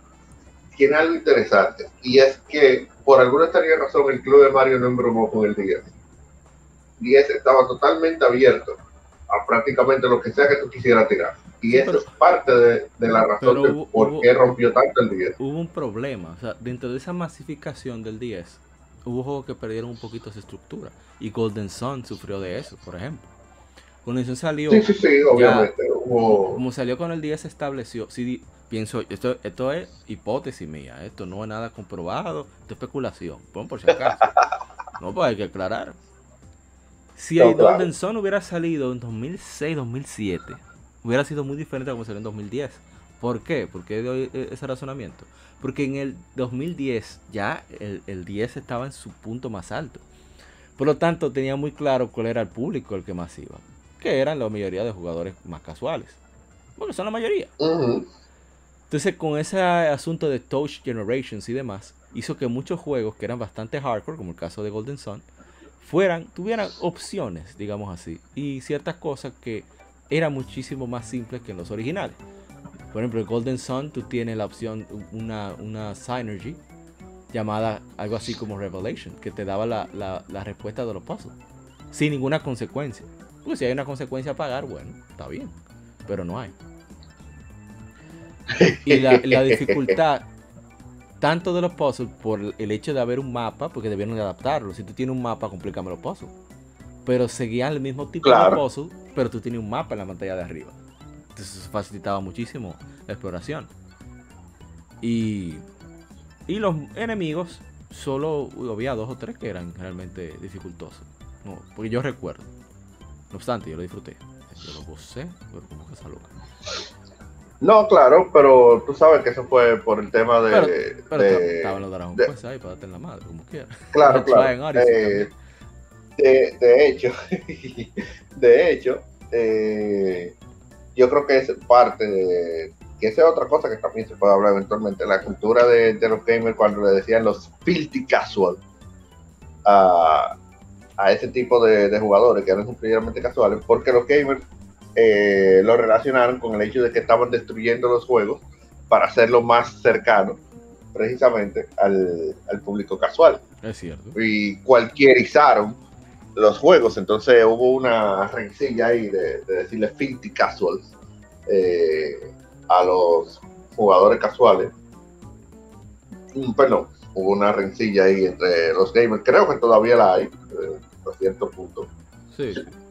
Por ejemplo, eh, hay gamers muy tradicionales que no le hable de un FIFA o un Call of Duty que, que tú juegas eso, porque automáticamente te van a decir esto Es verdad. eh, hay gente que no puede eh, controlar eso y, o que tú le digas que tú juegas Candy Crush porque si te algo. Es verdad. Tú no eres gamer, tú no eres un. Señores, al final del día lo importante es que juegue. Exacto. Eh, eh, sea lo que, que, sea que no, pero que no esté pidiendo que cambien una vaina que usted no jugaba. Eso sí, yo estoy de acuerdo que hay que darle su galleta. Si usted no No, juega Call claro, porque- ¿qué usted anda pidiendo que pongan algo que no está en Call of Duty? Que es de otro juego. No, claro, sobre- y no, y, y gente, y gente, por ejemplo, que no, los Souls, que, Ah, que le pongan, mo- Eh, modo fácil. que le pongan modo fácil. Mano, usted no juega eso. Hay más juegos por ahí. Vayas a jugar otra cosa Claro. y, y perfecto, usted no juega Souls. Yo Eh, no eh, juego no es para usted el eso, juego. no, eso no es para mí. Yo no juego solo. ¿Cuál es el problema? Mira, Exacto, por- si, no es para ti, no lo juegues. eh, Kojima tuvo proyectos alternos en portátiles que hay que darle su crédito al hombre, se pasó de creativo. Primero con Boktai, Bokura no Taio, nuestro sol, que utilizaba paneles solares, ¿verdad? Para pequeñitos. Ah, sí, ese era de, a recoger luz. De Game Boy Sí. Advance. Entonces tuvo una el secuela sí, sí. llamada Lunar Night, muy bueno, que basado ya en la hora del día, la cantidad de sol que vas a tener. Pero qué buen juego, ese juego es muy bueno. Ojalá y Konami lo saque del 10, busque la forma. Que lo dudo, pero Sí, sí, sí. eh, está difícil. El Switch le podría dar eh, una, quizá una opción ahí, pero eh, lo dudo, lo dudo. Está muy difícil, sobre todo que eso era de Kojima. Y, y todos sabemos qué pasa con Konami Kojima. no dale crédito al hombre. No, no, exacto. Entonces está difícil. eh, Es, es una tarea difícil ahí. Pero vamos a ver realmente qué pasa. Pero sí, esos jueguitos ahí de, de Kojima, como siempre, revolucionando el, eh, la Hay forma hay de jugar. crédito al hombre. Sí, por más que por más que digan que no, porque eres muy pretencioso y va a decir que bueno, Es este verdad. tigre Bueno, realmente mete mano. él mete mano, o sea, eres muy pretencioso y todo lo que tú quieras, el tigre es un genio, el tigre mete mano. Eh, es una realidad. Que usa Norman Reedus o no, ya son otros ver 500. ¿Qué, qué jueguito me falta? ¿Sabes? El único Animal Crossing que yo le di duro fue Animal Crossing Wild World. O sea, el primero que yo jugué y me sorprendió en su momento. ¿Sabes? Fue como tan novedoso Mm. tener un juego sin nada, porque el juego no tiene nada. Lo que me atrapó fue la vaina de coleccionar, eso está genial. Tú conseguir la nave de Fox, Trifuerza, Master Sword, eso está fantástico. Trajes al- alusivos a los personajes que han mantenido eso. Y, y la cosa Ah, de por cierto, ahora que tú dices eso, ahora que tú dices eso, hay dos juegos, eh, me parece, que son dos, de, de Star Fox Ah, eh, en el 10. No, pero. La Star Fox Command y una Star Fox Assault, si no me recuerdo No, mal. no, mentira. Eso era la Command, creo. O nada más era la Command que estaba en. Extraño ese juego que ponían a que pariera y todo, Crystal, uno de los finales.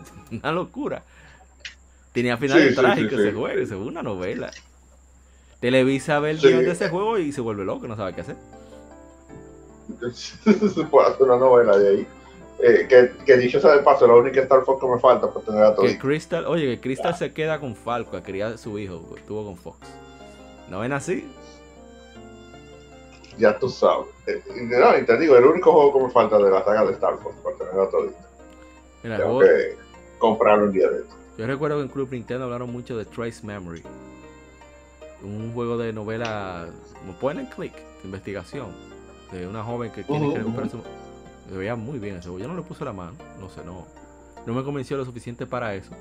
Pero sí, sí se veía bonito, se veía bien el jueguito. Deja ver, estoy viendo ahí mi estante, mi estante, qué juego puedo sacar. Ya hablamos de Pokémon. ah, Bueno, el, el, el Dawn of Sorrow, que lo compré en Carrefour, ya lo había dicho, yo quedé loco con ese juego. Eh, Mario Kart 10, que le di en la madre, el Legends también. The Phantom Hourglass, que por, e, por cierto yo tengo un stylus exclusivo de Phantom Hourglass, que era de Nintendo Power. Cuando tú registrabas en My Nintendo, que era el programa que tenían de registro de juegos para incentivar la compra, tú conseguías unas monedas y eso.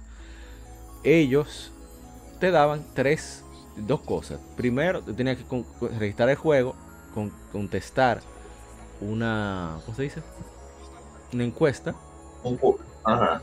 y de ahí pues te daban elegir eh, te daban cómo se dice Ah, tres números de Nintendo Power que solo me llegó uno pero allá en Estados Unidos no era, no era, pro- no era mi culpa Eh, pero cómo se dice no pudieron vamos a decir que no se pudo preservar y llegó ese style que yo no lo esperaba me lo trajo mi, mi padre afortunadamente una cosa genial Eh, Niño, pero bien.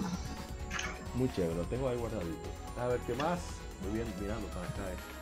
El Brain 2 yo le di duro, sobre todo me sorprendió que estaba en español latino. Que ahí fue que comenzó a ver eh, eh, verse juegos traducidos para Latinoamérica, que no pasaba antes. No traías a ¿Qué? España, pues sí, tío. Sin ofender a, a- a los ¿Qué? hermanos españoles, pero es que hablamos diferente. Claro. No, claro. Sí, fue muy Y- cercano, y de la hecho- Zelda en español, eso a mí me sorprendió. Sí.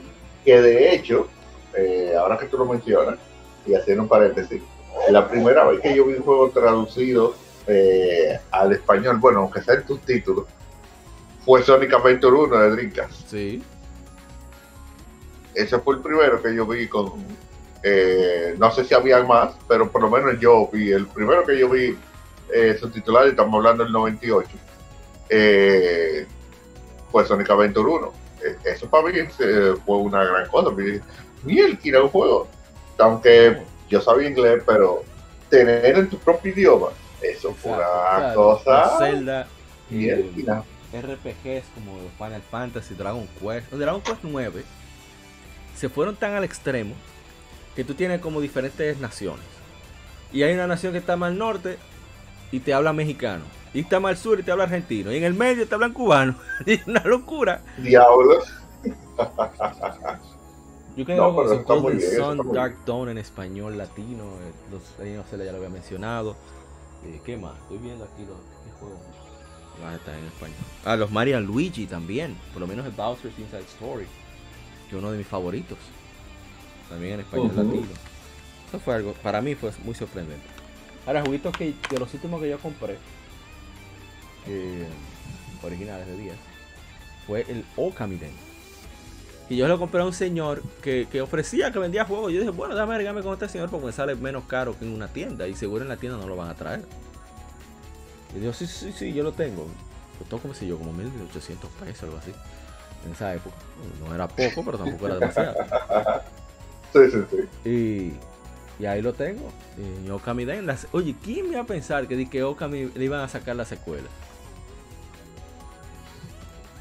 Yo Y no que 10. eso pasaría. Sí. Que ese fue un proyecto eh, que quiso hacer uno de los desarrolladores. eh, porque quiso hacerlo. Porque quería revivir la franquicia, pero nosotros, como siempre, no respondimos a, a la altura de las circunstancias. Por eso no tenemos más Okami. Pero bueno, vamos a dejarlo ahí. lamentablemente. ¿Verdad que en 10 está uno de los mejores juegos de Kirby, que era, que era Kirby Superstar Ultra? Sí, Dios mío, una locura ese juego también. Todos esos juegos de Kirby, sí, cositas sí, sí, extra. Que, ¿sabe? que tiene un modo de dos jugadores donde otra persona con 10 lo que hace es que mira tu pantalla. Una locura. Ya tú sabes. No, no, oye, la, la, la Kirby Superstar Ultra muy buena. Que, que la conseguí y me la robó el mismo amigo mío. eh, que cantaba conmigo. No, yo me quedo con ella. Yo, pero yo conseguí la Kirby. No, Está bien, Mira, yo te la di al final porque que con esa colección a Kirby es un problema. sí. El Pokémon, deja ver, eh, el último juego que yo compré de 10 fue Pokémon Black Version 2. Yo había comprado White Version. No estaba muy encantado, diciendo la verdad. O sea, sí, me gustó muchas cosas, pero yo, como había dicho, yo necesito ver a mi Pokémon en 3D para echar pleito. Porque eso de que de echar pelea en 2D, ya, en coro, quiero decir, de todo el mundo, siete tigres viendo entre dos pantallitas, no, no funciona, lamentablemente. Pero mi hermano eh, Lord Sykes, Hardy, Reyes, me dijo, loco, dale un chance a Pokémon. Ba- Ese juego me ha puesto a coger lucha. Yo, ¿qué? Sí. Cuando yo lo compro, mira que el último juego de Pokémon barato que yo he visto, 20 dólares nuevo.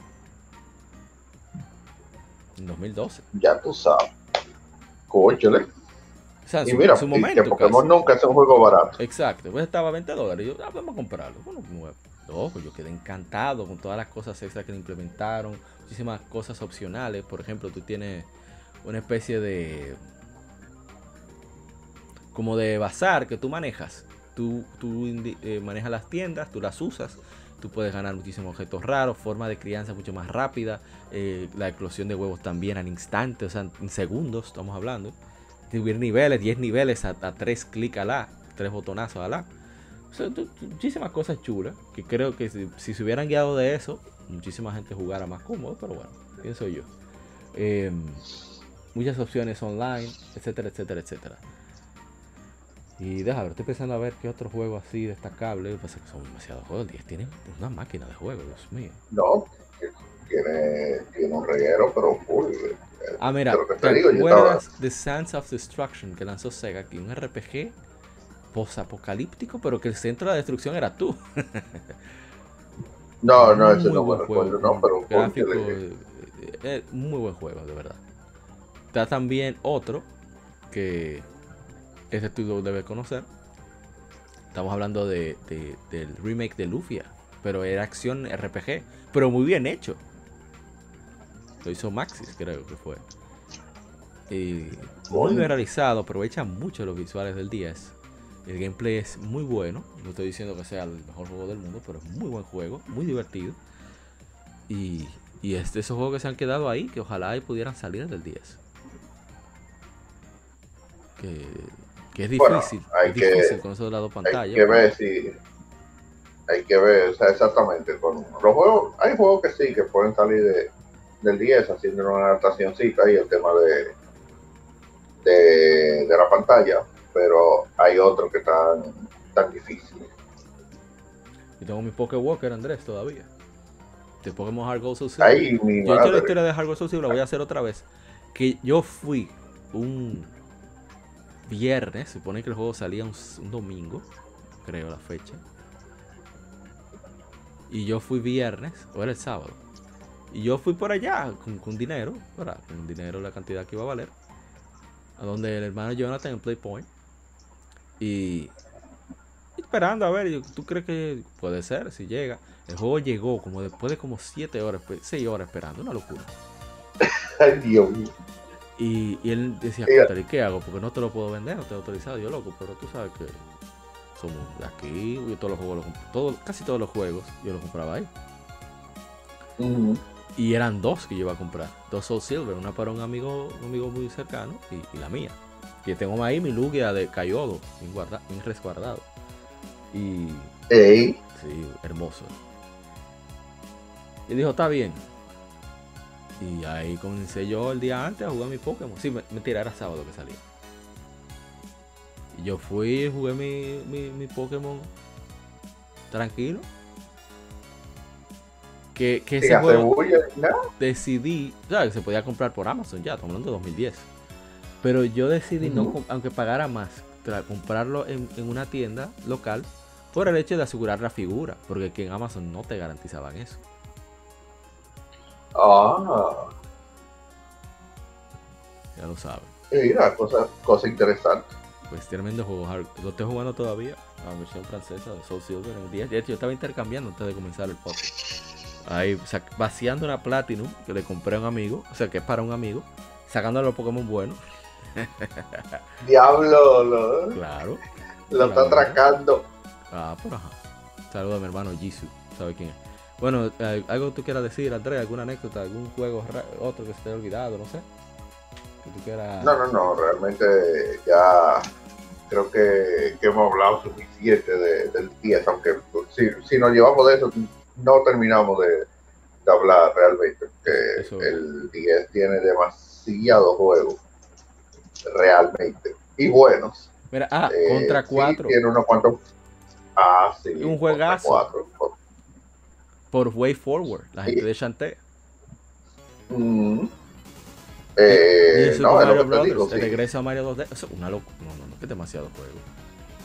Es lo que te digo, si uno se pone a estar hablando de, de, de todos los juegos que, que hay en 10, uno se vuelve loco, porque que hay un reguero de juegos. Que, mira, es tan tal que yo el vivo 10 mío, yo no quiero ni siquiera abrirlo mucho, porque que eh, hay, de verdad, hay muchos juegos de 10, eh, hay eh, muy interesantes. Eh, aunque la mayoría de los que yo tenga son, son RPG, pero hay, hay juegos eh, muy buenos fuera del, de la parte de, eh, de RPG que son altamente adictivos y cosas. Mira, bueno, no, no quería mencionar tanto, pero Trauma Center, Ey, sí. Trauma Center, papá, mira, oye, ya, es un juegazo. Que, que salió tanto en Wii como, como en 10 precisamente y en 10 aprovechaba pues, excelentemente la, el tema de la pantalla eh, táctil. Había un juego también de música eh, que no recuerdo cómo se llamaba en el 10, que tú tenías que seguir el ritmo de la música, pero con el, eh, con el stylus. Sí, unas rayitas que se iban poniendo. Ah, Elite Beat Agents o Rhythm Rhythm Heaven. Heaven. Rhythm Heaven lo mencionó Sí, uno de. Just. Excelente juego también. Sí, sí, sí, sí. Eh, no, mira, que eh, bueno, te repito, mira, si tú te pones a buscar y no terminamos hoy, Es porque es que eh, el 10 tiene un sinnúmero de, de juegos y muy buenos, la- una gran mayoría realmente. Eh, hay uno de Dragon Quest que no es un RPG, es un juego medio raro ahí, eh, tipo Minecraft, algo parecido a eso, eh, que está también en, en 10, que, que es interesante. Eh, coche, hay muchas cosas, hay muchas cosas. Hay un par de jueguitos de ahora. Sí, que- hay un par de jueguitos de carrera que interesante. son buenos. No, definitivamente. Sí. Eh, si algún juego que no se nos olvidó mencionar o que tú creas que merezca, a ti que estás escuchando este podcast, que merezca ser, no ser olvidado, debió estar en, en lo que mencionamos, escríbelo en los comentarios, sea en YouTube, en iBooks, donde sea que escuches este podcast. Y bueno, Andrés, eh, para despedir, eh, no sé, palabras finales sobre el 10 y bueno, yo creo que ya, dicho, ya hemos dicho suficiente, así que despida y des las redes sociales, etcétera, etcétera. Pero claro, claro. Eh, recuerden eh, visitarnos en nuestras redes sociales de Retrobate Entertainment. Eh, estamos tanto en Facebook como en Instagram como en Twitter. Y los podcasts, eh, como dijo mi hermano Apa ahorita, tenemos ahí a Comic Zone, eh, que lo tenemos tanto en Facebook como también en, Spotify y otras redes de, de podcast encontrar por ahí. Eh, estamos un martes y un martes no, teniendo el podcast de, de Comic Zone. Y próximamente viene por ahí eh, avisando, eh, volverá nuestro podcast también de videojuegos, eh, Luis un poquito diferente. Eh, y eso viene, viene, viene por ahí. Así que ya saben, no sigan nuestras redes para que estén a- al tanto de lo que viene por ahí. Así es. Bueno, muchísimas gracias por llegar hasta acá. Este es- ha sido Toyapa, como siempre, un privilegio que nos acompañen. De nuevo, mil gracias a La Jarzamá por acompañarnos desde Retroact Entertainment. Este ha sido un podcast que, que de mucha nostalgia, mucho cariño a Nintendo 10. Yo, yo casi, casi lo tengo como mi consola favorita de Nintendo, creo. Pero es que demasiados juegos buenos. Increíble. No, ahí la mía todavía sigue siendo Super Nintendo. De, eh, por lo menos Nintendo, mi consola favorita sigue siendo esa. Sí, sí, sí. O sea, en verdad la, la tengo difícil. Dándole cacumen, como dicen los hermanos colombianos también. En fin, de nuevo, mil gracias. Espero que hayas disfrutado de este episodio. Recuerda que estamos, estamos en todas partes, todas las plataformas como Legion Gamer Podcast, de, Podcast, YouTube, Apple Podcast, Google Podcast, Tuning, en fin. Eh, también en las redes sociales como Legion Gamer RD. Ahí eh, publicamos casi a diario títulos que están de aniversario, que puedes chequear. Y bueno, 10 mil, mil gracias por escucharnos. Deje su me gusta si, si la plataforma se lo permite. Eh, puede que escribirnos a legiongamerrd.gmail.com en las redes sociales también. Y cualquier sugerencia, comentario, queja, lo que sea, si quiere acabar con la Jarzamá, quiere acabar conmigo, quiere acabar con la gente Cobra, que no estuvo aquí hoy, pues eh, usted deja el comentario, lo hacemos llegar. ¿eh? Claro que sí. Así que de nuevo, recuerden cuidarse mucho y que siga el vicio. Legion Gamer Podcast de Gaming. Hasta la próxima. Bye bye.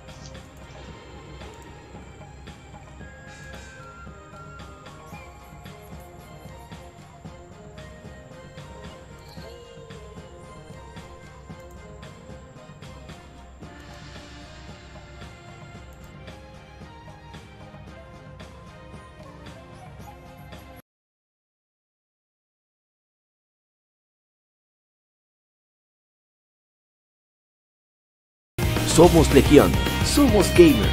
Legión Gamer Podcast, el gaming nos une. Un podcast diferente para gamers únicos, noticias interesantes, historia del gaming y mucho más para mantenerte al tanto del actual como del pasado. Porque todos jugamos, el gaming nos une. Estamos disponibles en iBooks, TuneIn, Spotify, iTunes y demás plataformas de audio. Perfecto para escucharnos mientras subes niveles, buscas un objeto específico o practicas para dominar esa jugada devastadora. Recuerda seguirnos en Facebook, Twitter e Instagram como Legion Gamer RD para que compartas con nosotros y seas parte de la legión de gamers únicos. Gracias por escucharnos y te esperamos para el próximo episodio.